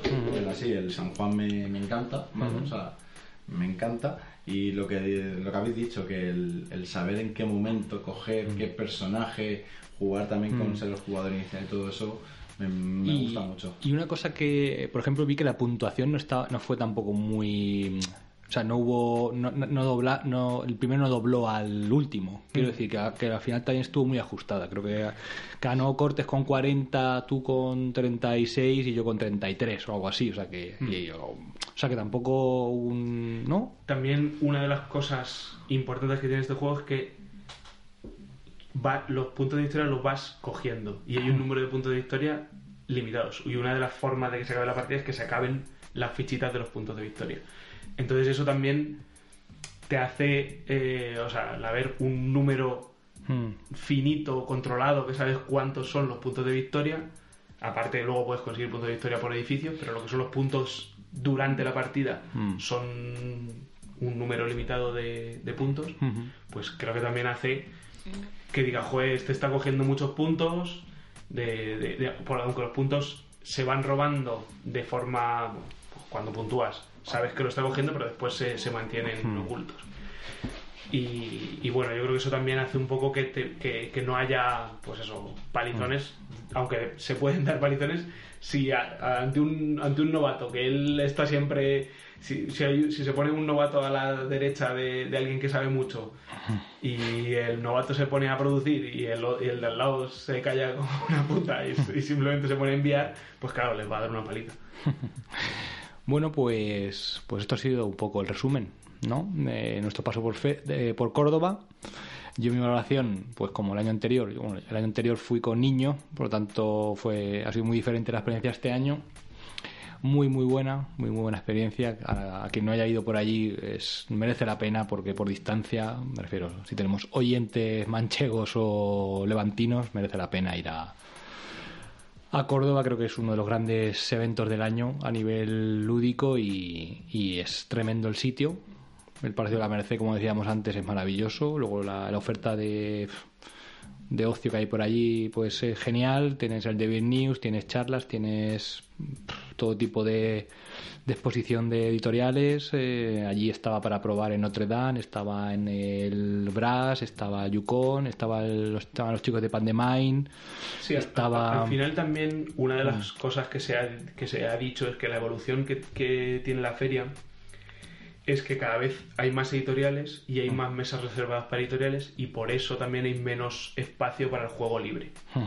Pero yo, eh, y hay gente que lo hace, que lo he visto este, este, este mismo año, eh, lo de sentarme a coger un juego y leerme la- el reglamento o aprender a jugar, me parece una locura. O sea, me gusta mucho más el que estén allí las eh, gente de las editoriales enseñando el juego y enseñándote a jugar. Sí que está muy bien también pues que haya cierta zona de, de juego libre porque te llevas tú tu juego o coges uno o se lo sacas de allí, uno que ya conoces y lo juegas. Entonces creo que tiene que haber las dos cosas, pero volviendo un poco al tema, viendo cómo está creciendo la industria, creo que, pues eso, el año que viene nos las vamos a... no va a haber codazos. Yo, por ejemplo, creo, como pequeña crítica, que, bueno, que no es, no es ni crítica, pero, por ejemplo, a mí me dio rabia que en el stand de Maldito, o la zona reservada de, con mesas de Maldito, solo hubiera una mesa con Wingspan, una mesa con, Bran, con Brass Birmingham, y que fue y era absolutamente imposible eh, ponerte ahí a probar nada, menos que estuvieras haciendo la cola, no sé, como, ¿sabes? Pero rollo... es lo que nos pasó en Ludonova. Ludonova, el sábado... Pero tampoco reservaban hora. O sea, a mí, a mí me parece bien que hay una cola infernal, pero dime, el sábado a las 4 y cuarto aquí, ¿vale? Yo te reservo el viernes o el jueves y yo vengo el sábado a las 4 y cuarto. Pero maldito tampoco hacía eso. Mm, Y a mí eso me jodió. Porque, por ejemplo, Lady AP se quedó con muchísimas ganas de pillar el Wingspan, de probarlo. Y yo, por ejemplo, pues me hubiera también gustado mucho, pero no pudimos. Así que, no sé, mi pequeña pullita que, joder, organizarlo de otra manera. Muy bien, pues sí, nada. sí, sí, es que al final el principal problema que, que ahora mismo le veo al, al festival es el espacio. O sea, es que gente. Se están quedando, se está, se está quedando pequeño el, el sitio. Mabel, ¿alguna despedida final? Nada, que con muchísima ganas de volver el, la- el año que viene.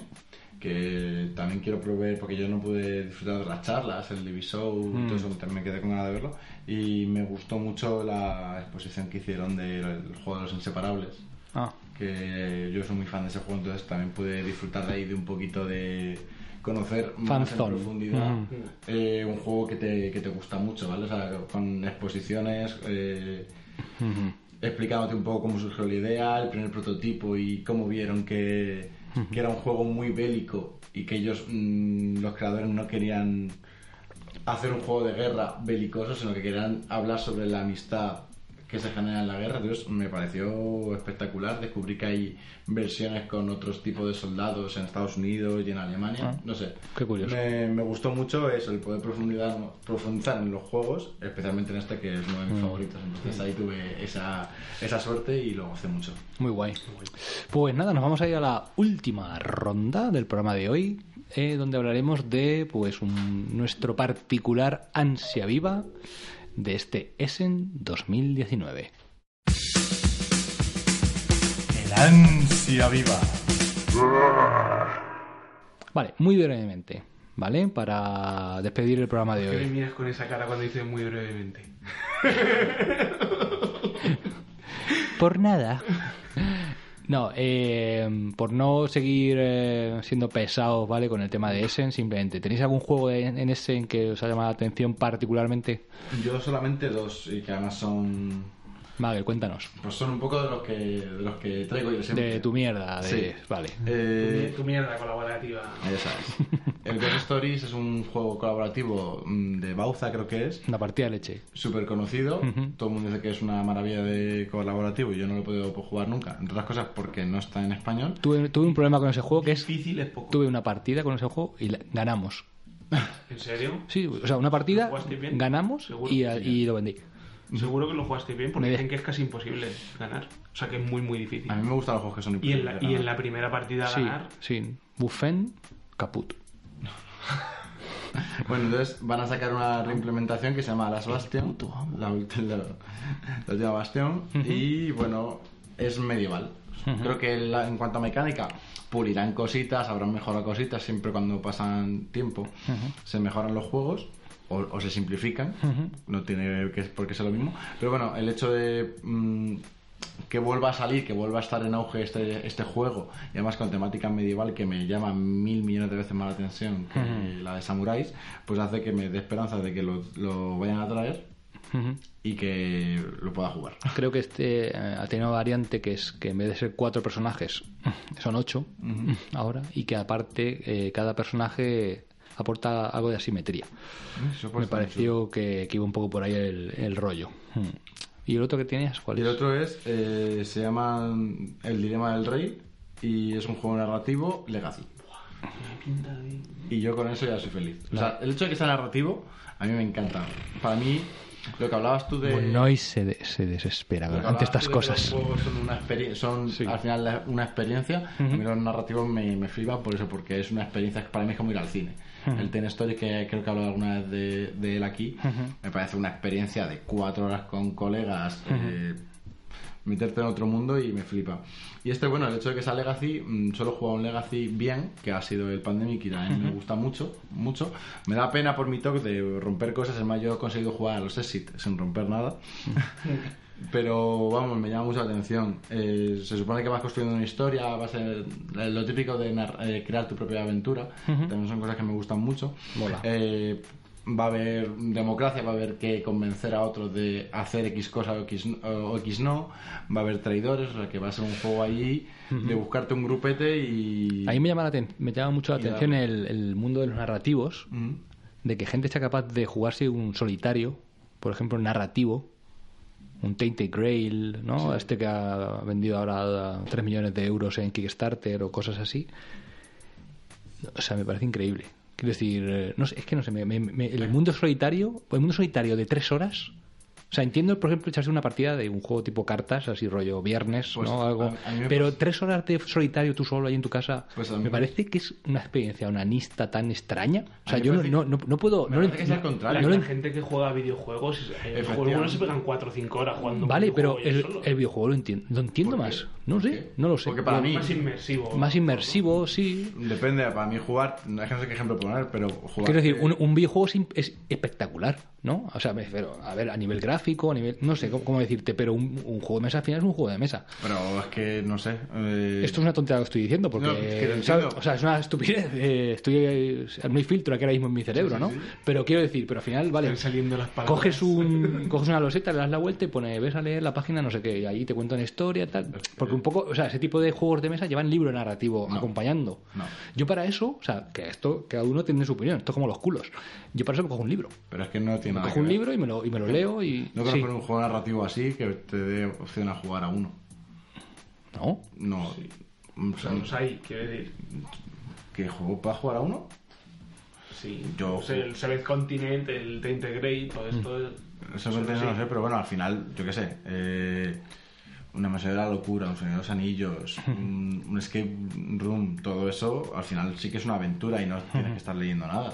Como mucho es una aplicación que te va guiando, lo único mm, que te dice que lleves dos personajes porque con uno vas a estar jodidísimo. Pero a mí me resulta más, más lógico jugar un solitario narrativo, porque al final es como leer un libro o como jugar un videojuego, pero con, con historias que no existen en, en ese, en esos medios. Que jugar a un Optimus, tú solo, de lanzar dados, ja, ja, ja, ja. A mí eso me, o sea, me- me- no lo entiendo. ¡Ja, ja, ja, uséis! ¡Verde!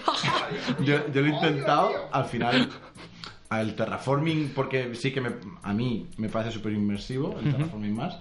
Creo que es el único que puede echar una partida y decir, Dios, que me lo estoy pasando bien porque... es- Ahí le vería más lógica. Un Eurogame solitario, donde tengas tu puzzle y como el que hace no. pero un narra- No sé, bueno, que esto ya es mi mierda, No, es mi que- mierda, ¿sabes? Eso son Mi- opiniones, pero mi- ejemplo, a mí un narrativo me parece más lógico por, por eso, porque igual que me pongo a leerme un libro solo o a... Ahí está, ahí, ahí es donde voy. O sea, pues. Pero es que no son excluyentes. Ahí ya, está ya, la no, cosa. sí, claro, sí, ahí Que- está, ahí está.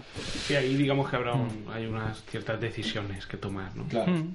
Al final tú Guay. eres el que montas tu narratividad porque todos los juegos que he jugado yo, que hay muchos que no habré jugado, pero todos los que he jugado yo, las decisiones afectan mucho. Es más, yo he jugado, a mí no me importa repetir partidas a los narrativos, y he jugado con dos grupos distintos y que sean aventuras totalmente distintas.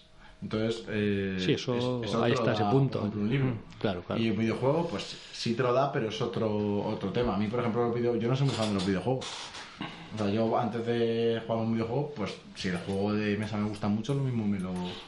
La ventaja que tiene el videojuego es que le das un botón y para adelante. Y hacerte un setup. Tú solo dices, uff, qué pereza. Depende. Muy bien. Sí. Eh, Moon Noise. Bueno, yo ya, mm, por lo visto, según me han dicho, he, he- he influenciado a alguna gente que se ha comprado el juego del que voy a hablar solo porque yo lo mencioné, porque yo en aquel momento ni siquiera ¿Te está flipando un poco o no? eh, me estoy flipando un poco, ¿no? Pero es lo que me han dicho, yo qué sé. A ver, vamos a ver a dónde va esta conversación. No, pues simplemente me lo he comprado porque has dicho tú que tal. Y Bueno, pues sí, yo solo he dicho que me llamaba la atención que no se hablara de él. Bueno, estoy hablando de- del juego Skytopia, creo que le han puesto ahora un eh, subtítulo que sea... No me acuerdo. Lo justo tenés por ahí la captura, así que igual la, la vemos. A Wonderful Space Ah, World. Circle of the Time. In the Circle of the Time. Ah, vale. sí. Que- que- lo he pronunciado medio bien. que además ha- hace un poco referencia a la mecánica, que voy a comentar muy rápidamente, porque es muy sencilla. Es un juego principalmente de cartas, eh, de los que tienes que irte haciendo un poco un, un motorcito. Eh, vas comprando cartas y las cartas que compras las metes en, creo que son cuatro columnas, dependiendo del color de la, de la carta. Cuando la colocas, activas todas las acciones de esa carta. O sea, de ese, de ese color, de esa columna que estás construyendo. ¿Vale? Y lo curioso que tiene el juego es que tú colocas tus trabajadores, que en este caso son titanes, que te ayudan a construir la, la ciudad, porque al final de lo que va el, el juego es que eh, tienes que construir torres, que son estas torres de cartas que, que vas colocando, y eh, bueno, pues lo típico para... eh, es un concurso, creo, de, para ver cuál, qué, qué ciudad tiene la, la- el conjunto de torres más, más guay, más chulo. Eh, bueno, a lo que iba, que la, la parte mm, más original que tiene el juego es que tú vas colocando, para comprar las cartas, tienes que colocar, tus trabajadores son dados, pero son dados que no tiras. Tú simplemente, tú eliges el valor que quieres poner. Y ese valor va a condicionarte dos cosas. Uno, el momento en el que vas a comprar esa carta y otro, lo que vas a pagar por ella. El momento. Sí. ¿no? Qué bueno eso. Porque el de Circle of Time es una como una rueda que va girando y al principio, por ejemplo, el 6 va a ser vas a necesitar 6 giros de esa rueda para llevarte la carta. Pero cuando colocas la carta, o sea, el- cuando colocas el dado, vas a tener que pagar mucho menos que si lo que pones es un 2. Porque el 2 está más cerca de poder comprarla. Lo que pasa es que en esa misma carta, además de tú, de tú poner tu dados, lo puede poner otro. Entonces, alguien después puede poner en esa misma carta que tú has puesto un 6 y pagado muy poco por ella, él puede pagar mucho y ponerse en esa misma carta y se la llevará después. Lo que pasa es que tú puedes, antes de que eso ocurra, por ejemplo, si el otro te ha puesto un 3, retirar tu dado y poner un 1. Lo que pasa es que además de lo que has pagado antes, vas a tener que pagar lo que valga ahora el 1. Y también lo curioso es que, claro, la, eh, la rueda va girando, con lo cual, si el 6 antes le faltaban 3 movimientos para llegar, ahora ya solo le van a faltar 2. pero además habrá aumentado el valor de, de lo, de lo- de lo que te cuesta ponerlo. Entonces tiene un juego ahí de, de cuándo colocarte, de decir, me coloco ahora con un número alto o bajo, porque como la, la rueda va girando, al principio lo más barato es el 6, pero después va a ser el 1, luego el 2, ¿vale? Entonces el, el timing ese y el, la interacción, el, el puteo que hay para robarte unas cartas u otras porque pueden ser más interesantes, pues creo que, Qué guay. que, que es bastante, Suena bastante muy bien. Me lo compro, me he hipeado. Y luego también otra cosa muy interesante es que al final Puto las influencer. cartas las cartas tienen cada una su poder. Ujú. Entonces hay unas que te sirven para lo típico, unas te dan monedas, otras te dan puntos directos. Ahí ya entramos un poco en lo más normal. ¿no? Entonces, sí, bueno, ma- más normal, pero tú al final eh, lo que te sirve para hacerte un poquito tu, tu estrategia. Ujú. Si no me equivoco, es del autor del smartphone. Es del autor del Y smartphone y, me por eso es por sorprende- lo que me llamaba a mí la Me atención. sorprende porque ese ese tío consigue hacer mecánicas mm, diferentes. A mí lo de el smartphone, lo de tener dos losetas y tapar y en función de las mm, iconos que queden libres una vez que has tapado, es un poco los recursos que vas a tener para ese turno. Yo creo que estos tipos también, un poco, no sé si porque son rusos y a lo mejor están un poco más eh, apartados, a lo mejor, de lo que es el día a día de los juegos de mesa que vivimos más en la Europa más. eh, ¿No? Un saludo a todos los rusos. Sí, joder, más. No, es- sí, es- es- más- estamos- claro, estamos. más cuerdos, más... No, más, no, joder, que es, eh, la, la zona occidental al final culturalmente es distinta a la, la zona oriental, entonces, pues eso, allí tienen ideacas locas Y que funcionan. que tienen, vamos, o sea, este, este por ejemplo no sabemos si funciona, pero a mí, a, a mí como smartphone me gusta tanto que inesperadamente, pues A mí este me, ahora me llama mucho más, pero es el típico que juego que por la portada Ujú. yo me hubiese visto vídeos para conocerlo, para decir me lo compro. Porque Yo me acuerdo que Y- estuve y buscando luego además buscar otra imágenes. cosa muy importante es que vale menos de 30 pavos. Uh, Vamos. uh, eso, qué bien. ¿Está anunciado Yo- en España? Yo lo he comprado por eh, por una tienda online que se dedica, bueno, por cuatro dados, que es la única que se dedica a, creo, a traer cosas de Essen, y creo que me ha costado 21 euros. Qué bien.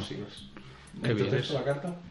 Mm, no, tiene como unos, unas cartas de objetivo que se, se sacan creo que tres en cada, en cada partida, que esas sí tienen algo de texto. Yo estuve mirando en cuatro dados, pero es que me da mucho bajón el ver el, pre- el cartel de Priesen, rollo, ya te llegará de aquí a Sí. un mes y medio. Uf, Eso me, me da bajona. Pero bueno, yo es que ese, voy, a- voy a tu pregunta. Ese en principio Cosmodrome no tenía distribu no tenía ningún partner español. Eh, Smartphone fue, ha sido durante este año bastante complicado de conseguir.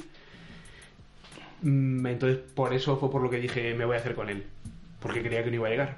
Pero ahora en el último AP Show. el- no es AP Show, el especial AP de Mm. el Essen de maldito, el 2019 de maldito Tres. tres- versión 3, eh, ha anunciado que va a sacar eh, dos de los juegos de Cosmodrome. Uno Smartphone Inc.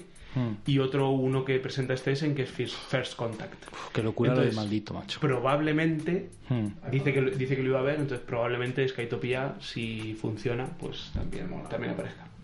Pero bueno, yo lo voy a tener antes. Yo de este Burgundy. nada, yo creo que mm, yo voy rápido. A mí, bueno, mm, creo que el que más me llama es The Magnificent. De... El otro que he comprado ya. Te, los- dije, te dije que iba a comprar dos o tres. Hmm. Pues ya están. Ahora los demás ya vendrán. Si ahora Pues- el Maracaibo, el Cooper Island, pues también me los acabaré comprando. Pero como Claro. van a llegar en español, ya llegarán. The Magnificent es de, lo, de la gente de Santa María. Y creo que va a ser un Santa María 2.0, También, ¿no? sinceramente, porque la mecánica es muy parecida, ¿no? A mí no me. Vamos, yo de ese. Es un, No me he llegado a leer las instrucciones. Yo me he leído alguna cosita y al final es un- una gestión, es, una, es un draft de dados y, al- y es una mecánica de puzzle. Sí, pero la mecánica. Creo que las piezas de puzzle las va drafteando también. Vale, sí, que no, las- que no es un mercado, como por ejemplo en Santa María, ¿no? O sea, que vas comprándolas. Eso, eso tengo entendido. Digo que no, no, he- no he- Pero bueno, me gusta- Ese, ese ha sido más amor a primera vista. Es decir, Mm. Santa María, eh, estéticamente, aunque es muy oscuro y a mucha gente le tirará para atrás, a mí el rollo ese noir, años 20, tal, me mola mucho. Mm. A mí la estética me encanta El arte del juego es muy chulo. Y bueno, pues me da mucha atención. Y luego, pues de los pepinacos estos que todo el mundo habla, pues... Cooper Island, me, le- me he leído las instrucciones. Las instrucciones del mando a distancia. las reglas, ¿no? El, el reglamento y, y no sé, tiene un sistema de los ET un poco extraño. Que no fue el amor, no fue ahí el am- el enamoramiento. No es, un, es un colocación de trabajadores eh, y una de las acciones que puedes hacer es eh, potenciar tus cultivos o tu parte de la isla eh, a- a- apilando losetas. Y las vas colocando en ciertas alturas y si tienes tres losetas apiladas, eso te va a dar un cultivo de, de tres, de poder tres, ¿no? Y tal. Uf, no sé. No sé, tengo que jugarlo. Sinceramente, hombre, es súper chulo, en mesa es espectacular, pero uf, no, no lo sé. No sé decir, o sea, quiero decir, después de leer eh, todo ese desarrollo que hay entre colocación de trabajadores y losetas, creo que pref- preferiría jugar primero una copia de otro y después ya ver por dónde van los tiros. Pues a mí ese creo que ahora mismo es el que más me llama. Si, bueno, ya veremos. Lo- a ver quién, quién se lo compra antes. Ahora estamos un poco... Mm. Yo creo que en general en la asociación bastante racionales. Sí, estamos Hemos pasado de una época en la que todos nos comprábamos los mismos Sí. juegos en cuanto salían Hmm. a, a estar un poco más con el pie echado. Y, y me voy más allá de Essen. Oh, Me voy al año que viene. oh, mama. Weather Machine.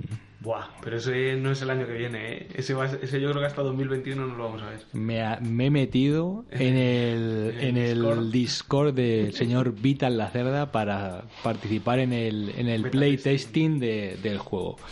Así que ya os contaré. A ver si, si empezamos a darle alguna partidilla a ese proto, que no sé en qué fase estará. Desde luego ha salido este. eh, el señor Vital ha sacado esta semana en su Instagram las primeras fotos Mm. del juego. No me he puesto a indagar mucho en, la- en el hilo de mensajes de- del hilo este que. del programita este que yo ni conocía, del Discord, que seguramente han hablado sobre el arte. Y no sé de quién es. La gente preguntaba por Twitter si era de Ayan O'Toole. Desde Pero- luego no es un arte que, No. que a mí me recuerde a, Pero, a pero- yo creo que eso es arte prototipo, ¿no? O ya... No tengo ni idea. Lo que te diga. cogido cosas de un Pe- poco de internet. No lo sé, no lo sé, pero, pero es chulo, ¿eh? es chulo. Y lo que sí que he podido ver en, en el hilo este de mensajes del programa, de la aplicación esta donde, de- del, pues del grupo de playtester estos, eh, sí que se ven imágenes concretas que Vital Lacerda ha ido poniendo de ciertas cartas, de gente que ya ha probado el juego y como que ha ido diciendo esta carta, a lo mejor referencias a la partida, ¿no? Decir, esta carta hacía tal. Ah, y entonces sí que se iban enseñando de- eh, dibujos puntuales. Y los dibujos puntuales son del mismo estilo de los que se han ido enseñando. O sea, como muy rollo que. Decir, ¿no? Un poco así circo, un poco steampunk, como un poco onírico. Pues os digo, no es el, el diseño Típico de O'Toole. O'Toole, ¿no? Que es como más... minimalista, Muy más- exactamente, muy minimalista. Aquí nos vamos a, otro rollo, ¿eh? Aquí nos vamos a otro rollete, que igual es de O'Toole, ¿eh? Que esto nunca sabe uno. Pero sí, sí. Ah, pues bueno. suerte la tuya, porque yo no tengo tiempo para... No, a ver, a ver, No, las además- partidas... a- Además es que yo como creo que ya lo he comentado alguna vez, al final trabajo con el ordenador y eh, Mm. cuando me voy a casa lo último que tengo ganas, que al final siempre acabo con el ordenador, pero ponerme a propósito A a, ver, l- estar un digamos un buen rato jugando, porque al final jugando... A mí me apetece la experiencia, sinceramente. Sí, sí. Y, no, yo- yo la verdad y las partidas sé que las van a hacer eh, una vez que salten Essen. eh, serán los miércoles y los sábados como a las dos y media. Entonces, hora de Lisboa. Entonces intentaré a ver si puedo meter el moco ahí en alguna de ellas y bueno, pues probar y contaros a ver de qué, de qué va ese tema. Guay. Y poco más. Bueno, chicos, pues ha quedado un buen programa, ¿eh? Yo le doy un, un 8. Antes de escucharlo, ¿no? O sea, de memoria. De Así. memoria un ocho. Sí, sí, por lo que por las sensaciones que me ha ido transmitiendo, un 8. Sí, muy bien. El mejor de la temporada. El mejor, el mejor de esta semana, sin duda, ¿eh? En iVoox hay que decir que cultura. Sí, sí, sí. Bueno, pues nada, el señor Moon Noise, el señor Magel y Antonio Burgundi nos despedimos. Eh, os encomiamos a que, si tenéis cualquier pregunta, duda, sugerencia, podéis eh, dirigirnos vuestros mensajes a nuestros twitters o direcciones personales. Eh, de la de sociedad. comentarios de iVox también. Sí, de la asociación que sería dando juego gmail.com En Twitter igual, es eh, dando juego AB. Y, y poco el más. Twitter del podcast, arroba última ronda de J-A-B. Toma, que se lo sabes, qué tío. El Twitter de Burgundy. ¿No ves la chapa con los Venga. Twitter? Antonio Burgundi. Magel11. 11. Que lo estoy diciendo ya. Y arroba Moon Noise. Bueno, chicos, que os esperamos en el próximo programa. Esperemos que os lo hayáis pasado bien. Y que juguéis mucho y mováis mucha maderita. Chao, chao. Chao. Adiós.